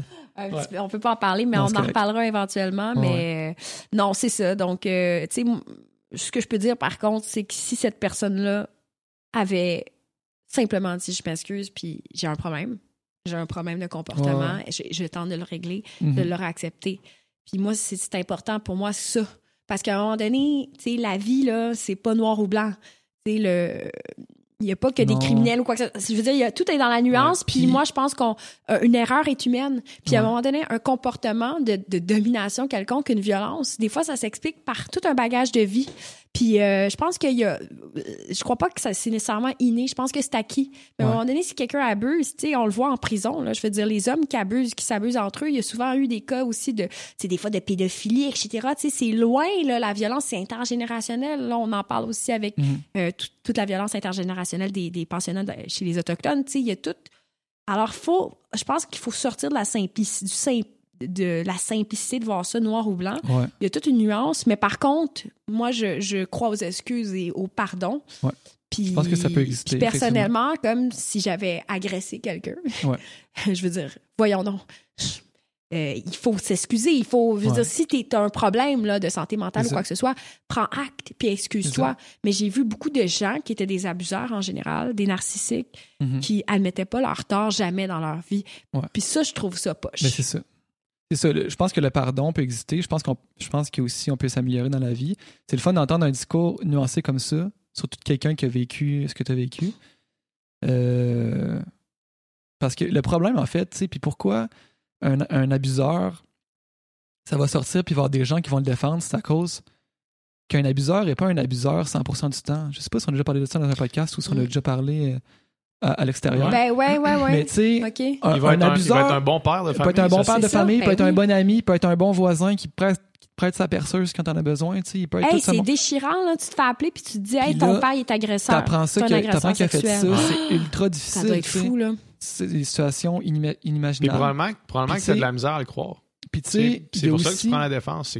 t'as de la misère à le croire, tu veux pas le croire, puis tu connais autre chose de cette personne-là que ça. C'est parce que quand, quand ça sort dans les médias, puis la seule chose que tu connais d'une personne, c'est qu'elle a fait ça, t'as pas tous les autres éléments pour nuancer ton idée, même si même si c'est pas excusable. là. Je viens, je viens pas ici excuser. Puis aussi, tu sais, on connaît toutes, on connaît toutes des gens qui ont été victimes d'agressions autour de nous. On sait que c'est une femme sur, Ben, sur trois. c'est une femme sur trois. Mhm. Mais tu sais, On sait, on sait que c'est une femme. sait. Non, non, parce que j'hésitais entre sur trois. J'allais dire sur quatre, mais je voulais être certain. Mais je pense que c'est sur trois, mais. je Léa sûrement la meilleure stats que moi. Puis, Écoute, euh, ouais, peut-être que je mais tu sais, il y, a- il y a trop de femmes euh, agressées pour qu'on connaisse pas d'agresseurs. tu sais, Puis aucun de. Tu sais, comprends ce que je veux dire? Ouais, mais Tu sais, sais, comme. Il y a de- des hommes autour de, de, de nous qui sont des bonnes personnes, mais qui font des, des, des, des choses horribles, tu sais, ou des, des erreurs, ou qui sont mal informés. Puis si je prends juste mon cheminement là-dedans, je suis, je suis pas conscientisé, je suis pas informé, je suis pas la même personne que j'étais euh, y a 10 ans, tu sais, quand Ben j'étais un ado secondaire. Ben, exact. que je mon ben ami de fille de conne, tu sais. Exact. Je suis pas cette même moi personne-là. non plus, je suis parce pas que j'ai appris énormément, parce que je m'informe, parce que je veux m'améliorer, parce que je veux être une bonne personne, tu sais. Puis c'est ça. Puis. Mais je pense que ça passe beaucoup par l'éducation. Parce, Énormément. et- et des gars et des filles, puis tu sais, de d'expliquer comme les rapports justement égalitaires, puis d'essayer de, de parler des tabous. Tu sais, je veux dire, quand t'as une fille qui est semi-morte devant toi, puis que tu couches avec, puis qu'elle est pas Ouais. là mentalement, ben il risque d'avoir des conséquences négatives pour la suite, peu importe c'est quoi. Ouais. Tu sais, c'est- ça, juste de l'expliquer, j'ai l'impression que c'est important. Puis en ce moment, je suis en contact un peu avec des écoles, puis il Mhm. y a certaines directions qui veulent pas parler de ces enfants-là, puis je trouve ça bien ça, je dommage. trouve ça vraiment triste Ben parce que, pour vrai, nos, nos cours d'éducation sexuelle, moi, ce que je me souviens, c'est notre prof Sylvie qui met un Ouais, gros le pénis fameux qui met un gros en pénis bois. en bois sur, le, sur la table, puis qui met un condom, puis tiens, les jeunes, c'est comme ça qu'on fait ça. Puis qui nous raconte qu'elle a eu un orgasme en se faisant se flatter la main, tu sais. C'est- ça. Salut, Sylvie. C'est ça qui, m'est- resté. Sylvie, on la salue, j'espère qu'elle va voir ça. Ouais. Puis, mais c'est plate, mais c'est ça qui m'est resté, c'est ça qui nous est tout resté. Puis, ça c'est rien. deux semaines, on Moi a aussi, eu. c'était ça qui m'est resté. Ouais, c'est con, tu sais. Ah, puis on parle de, on parle de MTS, un ITS un peu. On se fait dire mettez un condom à tout prix. Jamais j'ai entendu le mot consentement. J'ai jamais entendu ça Non. au secondaire. Non. J'ai jamais, Hey, le mot consentement, je savais même pas c'était quoi. j'ai jamais entendu ça. ce mot-là. Puis c'est ça qui est, ça qui est triste. Puis on a reçu, il y a deux semaines, Corias, tu sais. Puis, tu sais, euh, il y a des gens qui vont peut-être critiquer Corias parce qu'il n'est pas nécessairement toujours prêché par l'exemple dans son comportement. Non, c'est Et moi, j'aurais aimé ça en esti pareil, avoir un gars comme lui, que j'admire quand j'étais au secondaire, puis qui vient me parler de ça, tu sais. Un gars que. Un gars que. Un modèle. Un modèle. Un jeune qui, puis qui est un cool, modèle, tu qui est qui- cool. qui est ouais. quelqu'un que c'est ça, puis qui vient me conscientiser de ça. Puis. Bref, c'est- en tout cas, c'est ça. Moi, à chaque fois je me suis fait parler de sexualité quand j'étais jeune, c'était comme toujours malaisant. Il y avait, au- tu Ouais. ça avait aucun rapport avec la réalité, tu sais. Donc, à un moment donné, t'arrives dans la vraie vie, puis t'es comme, tu sais pas quoi faire, tu sais. Tu sais pas ce qui est normal, ce qui est pas normal. exact. tu sais pas c'est quoi une relation saine. Tu sais pas que, Mm. tu sais, si ton chum te parle comme ça, c'est peut-être qu'il y a un risque qu'à un moment donné, ça va déraper. Puis là, je sors de la sexualité, mais en général, tu sais, une relation saine, gars-fille, euh, On s'en fait pas parler. On On, se, s'en- on se fait pas parler de, de relations, point. Est-ce que, tu sais, la jalousie, juste la jalousie, Ouais. je veux dire, euh, que ce soit fille ou gars, une relation toxique, tu sais, C'est quoi- Puis que si la fille est jalouse, si le gars est jaloux, là, il n'y a pas de sexe là-dessus, mais tu sais, une relation malsaine, point, c'est quoi? Moi, j'aurais aimé ça me le faire dire d'avance comme, OK, tu sais, il risque d'avoir sur ton parcours des gens moins gentils, puis Mm. dans, tel contexte, puis tel contexte, puis peut-être faire attention à certaines choses, puis oublie pas de te respecter là-dedans, puis tu sais, des, des, des éléments comme des bagatelles de de trucs que tu le sais pas puis je trouve ça plate de mettre un peu la tête dans le sable là-dessus puis en même temps c'est sûr que c'est aux parents à faire ça beaucoup Ouais. d'ailleurs en Ontario ils ont régressé hein, par rapport aux cours d'éducation sexuelle ils sont retournés aux années 90 Euh, ils ont ils ont plus le droit de parler de consentement sexuel Hmm. puis il y a une ligne de dénonciation pour ceux et celles qui oseraient parler Ah, de c'est consentement horrible. Mm. c'est dégueulasse Hmm. sincèrement ça fait peur C'est ça. De ne pas en parler, que ce soit tabou, ça. Je sais pas a les parents qui pensent que ça va re- réfréner les ardeurs des jeunes. Ça fait pas ça. Ça fait le contraire. tu sais. Ouais Ça fait qu'ils le font mal. c'est ça on le sait qu'au secondaire, c'est là que beaucoup, beaucoup de jeunes vont avoir leur euh, première expérience sexuelle. tu sais, Puis C'est le temps d'en parler. C'est le temps d'avoir une bonne expérience sexuelle. tu sais. Combien de filles. Moi, j'ai- une de mes ex qui. qui. euh, sais, qui m'a conté que sa première expérience, c'était avec son chum du temps au secondaire, puis que ça ne tentait pas trop, mais lui, ça y tentait. Puis, tu sais, des jeunes de 16 ans, 15-16 ans, c'est c'est bourré de testostérone, ça a hâte, puis ça veut, tu sais. ouais Ben, ça. sa première expérience, ça a été je veux pas trop, mais le gars il a dit ok, mais là on y va pareil, puis go, puis ça a été ça, tu sais. ouais ça- ben ça il y a pas de consentement là. ça, C'est pas du consentement, puis ça, ça arrive plus souvent qu'on pense, puis c'est triste, tu sais. C'est vraiment triste, puis c'est vrai, tu sais, on devrait, on devrait en parler. Moi, je savais même pas c'était quoi une agression sexuelle à 17 Ouais. ans. Tu sais, quand je me suis fait agresser, je savais même pas c'était... Tu sais, je le savais pas que je me disais, mon Dieu, c'est moi qui est coupable. Mon Dieu, qu'est-ce que j'ai fait? Pourquoi Mm. je suis là dans cette circonstance-là? Tu sais, c'est comme, ben non, voici un abus de pouvoir et une agression sexuelle, machin, machin. Puis, tu sais, au-delà que dans des campagnes de sensibilisation très infantilisantes et niaiseuses, d'en parler ouvertement, sérieusement, et, et de pas avoir peur d'en parler parce que finalement, on, on se retrouve aussi avec les réalités numériques. Là, c'est, ça, c'est fou, là, ce qui se passe. Je veux dire, Mm. Avec tout ce qu'on filme, on se filme tout le temps. Je veux dire, filmer une- une- un acte sexuel qu'on diffuse, après, ça a des conséquences énormes, Ouais. tant sur euh, la- le dénigrement de la personne, tant sur, tu sais, tu peux avoir euh, un- un- une culpabilité de possession de distribution juvénile. Tu sais, il y a plein d'affaires, là, que je pense pas que tout le monde est au courant de ça, là. Non, définitivement. à pas. 13-14 ans, là, je veux dire... Ça arrive, les histoires, là, on entend. euh, justement, il y a deux semaines, c'est quelqu'un à, à Québec. Je me- C'est quoi son nom, non? Euh, Je me rappelle pas. ouais. Distribution, il filmait des, des, des mineurs, puis euh, il distribuait Ouais, ça sur ça. Puis Internet. au-delà de ça, tu sais, comme le chum qui filme puis qui partage à ses amis, puis là, les amis qui Ouais. partagent. Ouais, ben, tu sais, puis à Québec, il y a eu l'histoire du séminaire des pères Maristes, Oui, c'est ça. tu sais, qui est une grosse histoire, Mhm. puis qui, qui est une histoire d'ignorance, là, qui qui est une histoire de, je sais pas, je sais pas comment dire, tu sais, de... J'ai pas trop suivi le dossier. Non, non, mais tu sais, c'est- c'est des, des petits gars qui ont, qui ont réussi à convaincre des, des filles, je pense, d'envoyer des photos de d'eux euh, nus ou ben des vêtis, mettons, puis qu'ils ont partagé à leur chum, puis que ça a fait le tour de l'école, puis là, ça, ça, ça a sorti, les gars se sont fait suspendre, puis là, la grosse question, c'était est-ce que t'es renvois, est-ce que tu... Qu'est-ce qu'on fait avec ces jeunes-là, tu sais? Ben, en tout cas, faut qu'il soit qu'il y ait une Il punition. faut qu'il y ait une punition, il faut qu'il y ait une punition, mais il faut surtout qu'il y ait énormément d'éducation. faut qu'il y ait une éducation, puis c'est pas en les. tu sais, c'est- Exactement, mais euh, dans mon film que je prépare sur les cyberviolences faites aux femmes, on a un cas qui est euh, celui de Raythea Parson, qui est une jeune Canadienne de Nouvelle-Écosse, qui, elle, écoute un party euh, arrosé du vendredi soir, elle a 15 ans, euh, à boire, puis il y a trois gars qui, a, qui violent, qui Hmm. filment ça, tu sais, qui... et le vidéo a été diffusé dans toute l'école. Puis évidemment, il y a eu de l'intimidation et de la cyber-intimidation après. Puis après ça, ben, elle a déménagé, puis les vidéos a encore été... Il a, il a circulé à nouveau. Mhm. Là, il n'y a eu aucune intervention de l'école. C'était comme si de rien n'était. là. Mm. Puis au final, après avoir fait deux, trois écoles, elle s'est suicidée, tu sais. Mm. Puis euh, c'est dramatique comme histoire. dramatique. Euh, Glenn Canning, son père, euh, justement, donne des conférences euh, sur la question, sur le consentement. Puis justement, là, il est en Ontario, puis là, il se fait censurer. Donc, il ne peut plus parler puis faire de prévention. Lui, il a perdu sa fille là-dedans, c'est quand même horrible. Mhm. Donc, tu sais, il faut pas.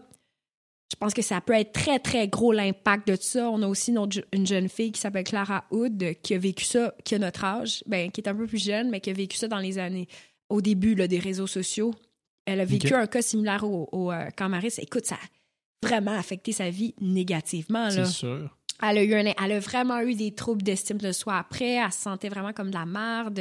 Elle a eu des difficultés d'apprentissage reliées directement à ça. C'est comme ce qu'elle dit, c'est que c'est comme si c'était un viol collectif. Elle, elle s'est retrouvée après le lendemain avec des photos d'elle euh, Horrible. Hmm. Piné dans- horribles, dans dans toute l'école. Tu sais, ça, on sait là, quand on est ado, on peut être méchant. là. Ouais. Ben oui, mais ça. On peut être très méchant. Je connais, je connais une histoire de même aussi. euh. Sûrement. C'est arrivé à Lévis, genre un gars qui a convaincu un autre gars justement qui s'était passé par une fille. Puis c'était genre, crosse-toi, nan, nan, nan, nan. Pris des screenshots, le lendemain matin, il y avait ça partout dans l'école. Ben, exactement. Imagine comment c'est méchant. Hey, c'est répandu, là. Ouais. Répandu quand même. C'est c'est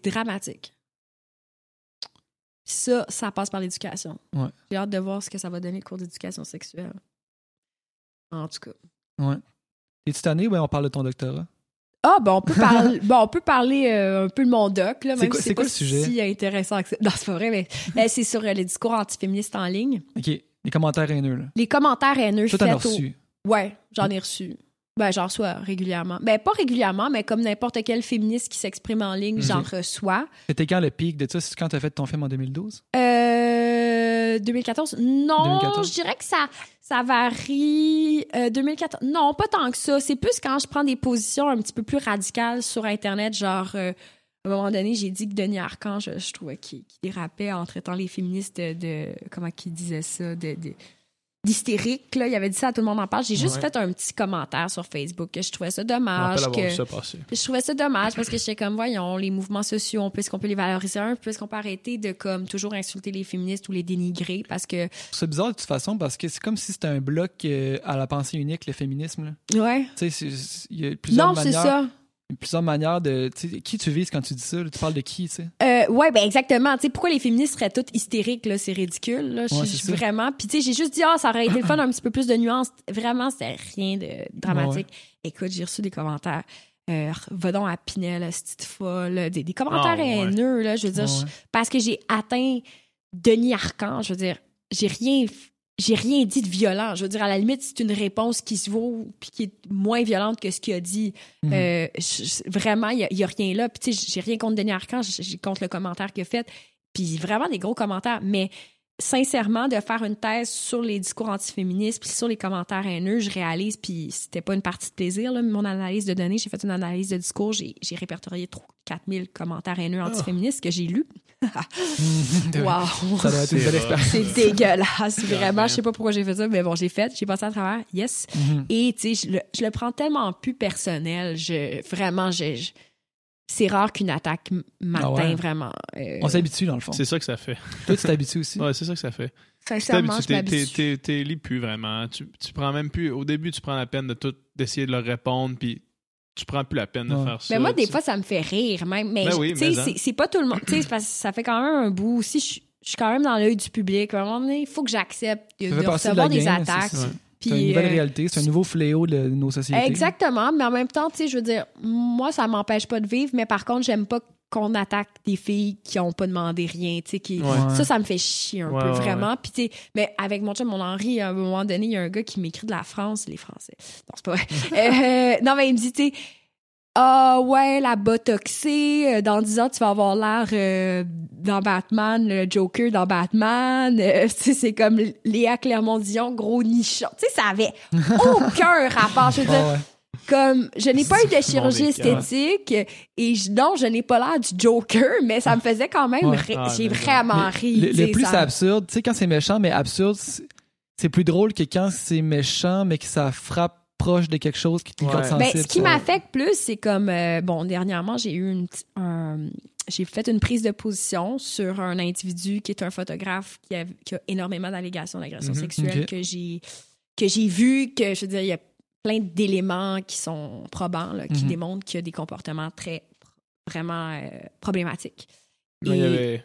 Je sais qui tu parles, il avait demandé à Jessie pour euh, faire un shoot photo à un moment donné. Ouais, c'est ça. Mais tu sais, je veux dire, le système de justice, considérant ce qu'il est, je ne pense pas qu'il y aura de plaintes émises.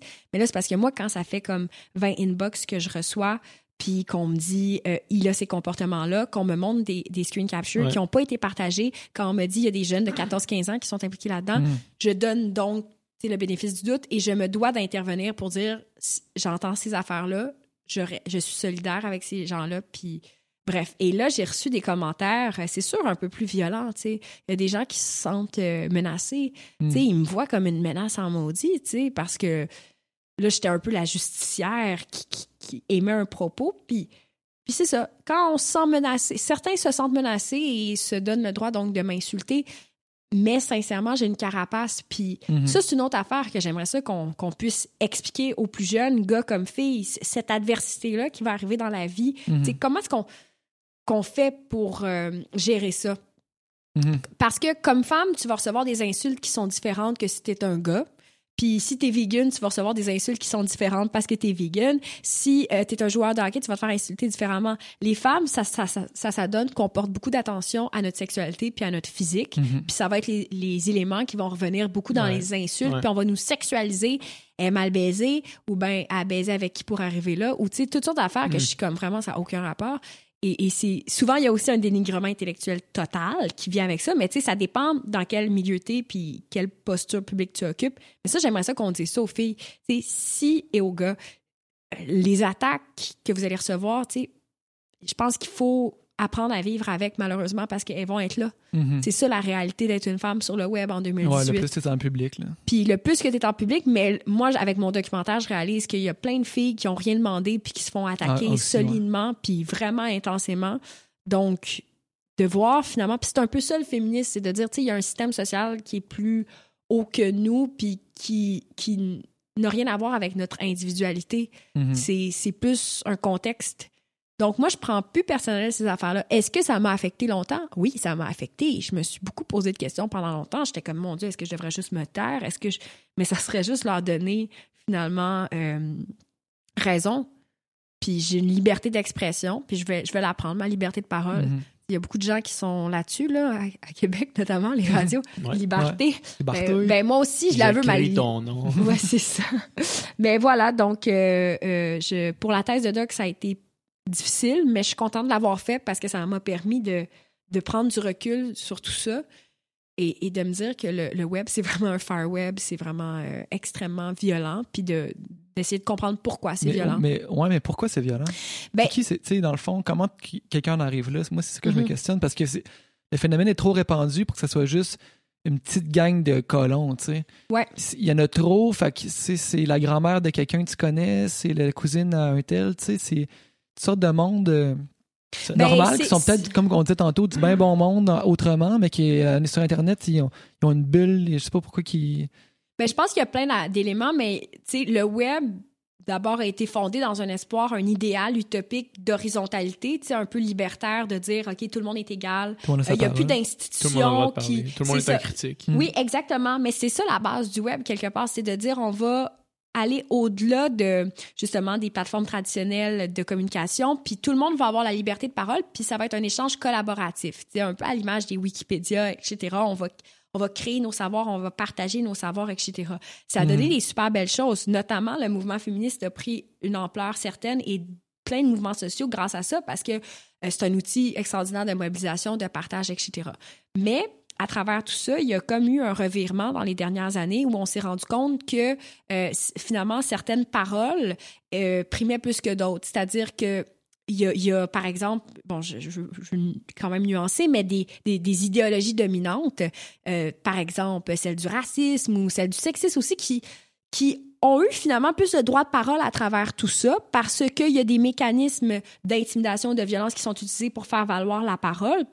Donc là, on a vu que finalement, cet idéal-là était un échec total et qu'on Mhm. on était finalement dans un, un Far Web, un, un Far West, œil pour œil, dent pour dent, vu que la discussion était est complètement, euh, je dirais, manque de civilité. Là, c'est l'espèce d'idéal utopique, il a échoué. Mhm. Puis ce qu'on se rend compte, c'est justement, c'est que le web permet à la fois une espèce de sentiment d'impunité. Les études en psychologie le démontrent. Donc, tu pitonnes sur ton ordi, tu te sens, tu te sens lousse de dire ce que tu veux.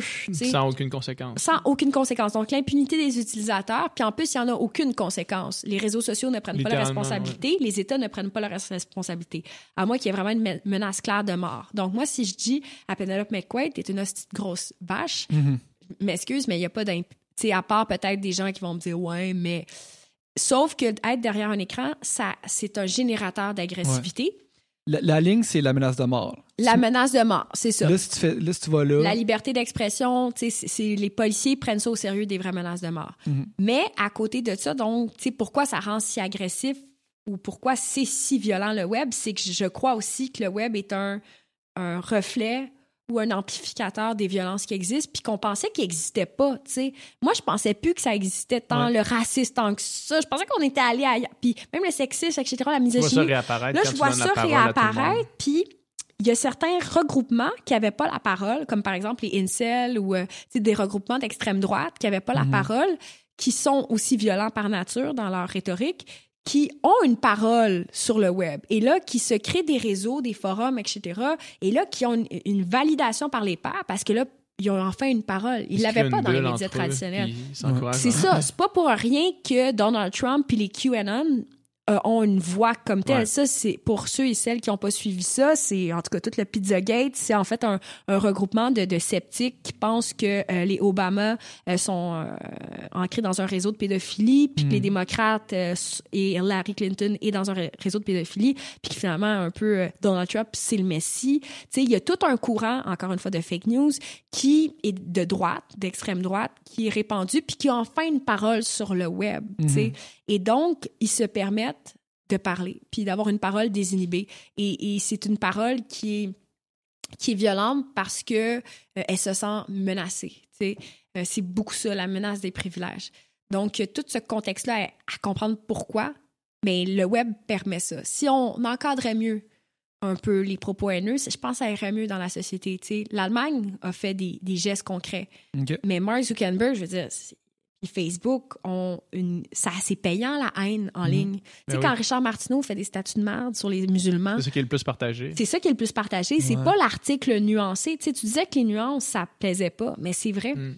C'est que le clickbait aussi amène C'est là que la vérité est, tu sais, la vérité est toujours dans les nuances, c'est ça qui est ironique. Exactement, mais on l'écoute pas, la Ouais. vérité. On n'écoute pas les nuances, on n'écoute pas les intellectuels, on n'écoute pas les nuancés. Ce qu'on aime, Ouais. c'est le show, le spectacle, etc. Fait que Richard Martineau, pourquoi ça marche autant?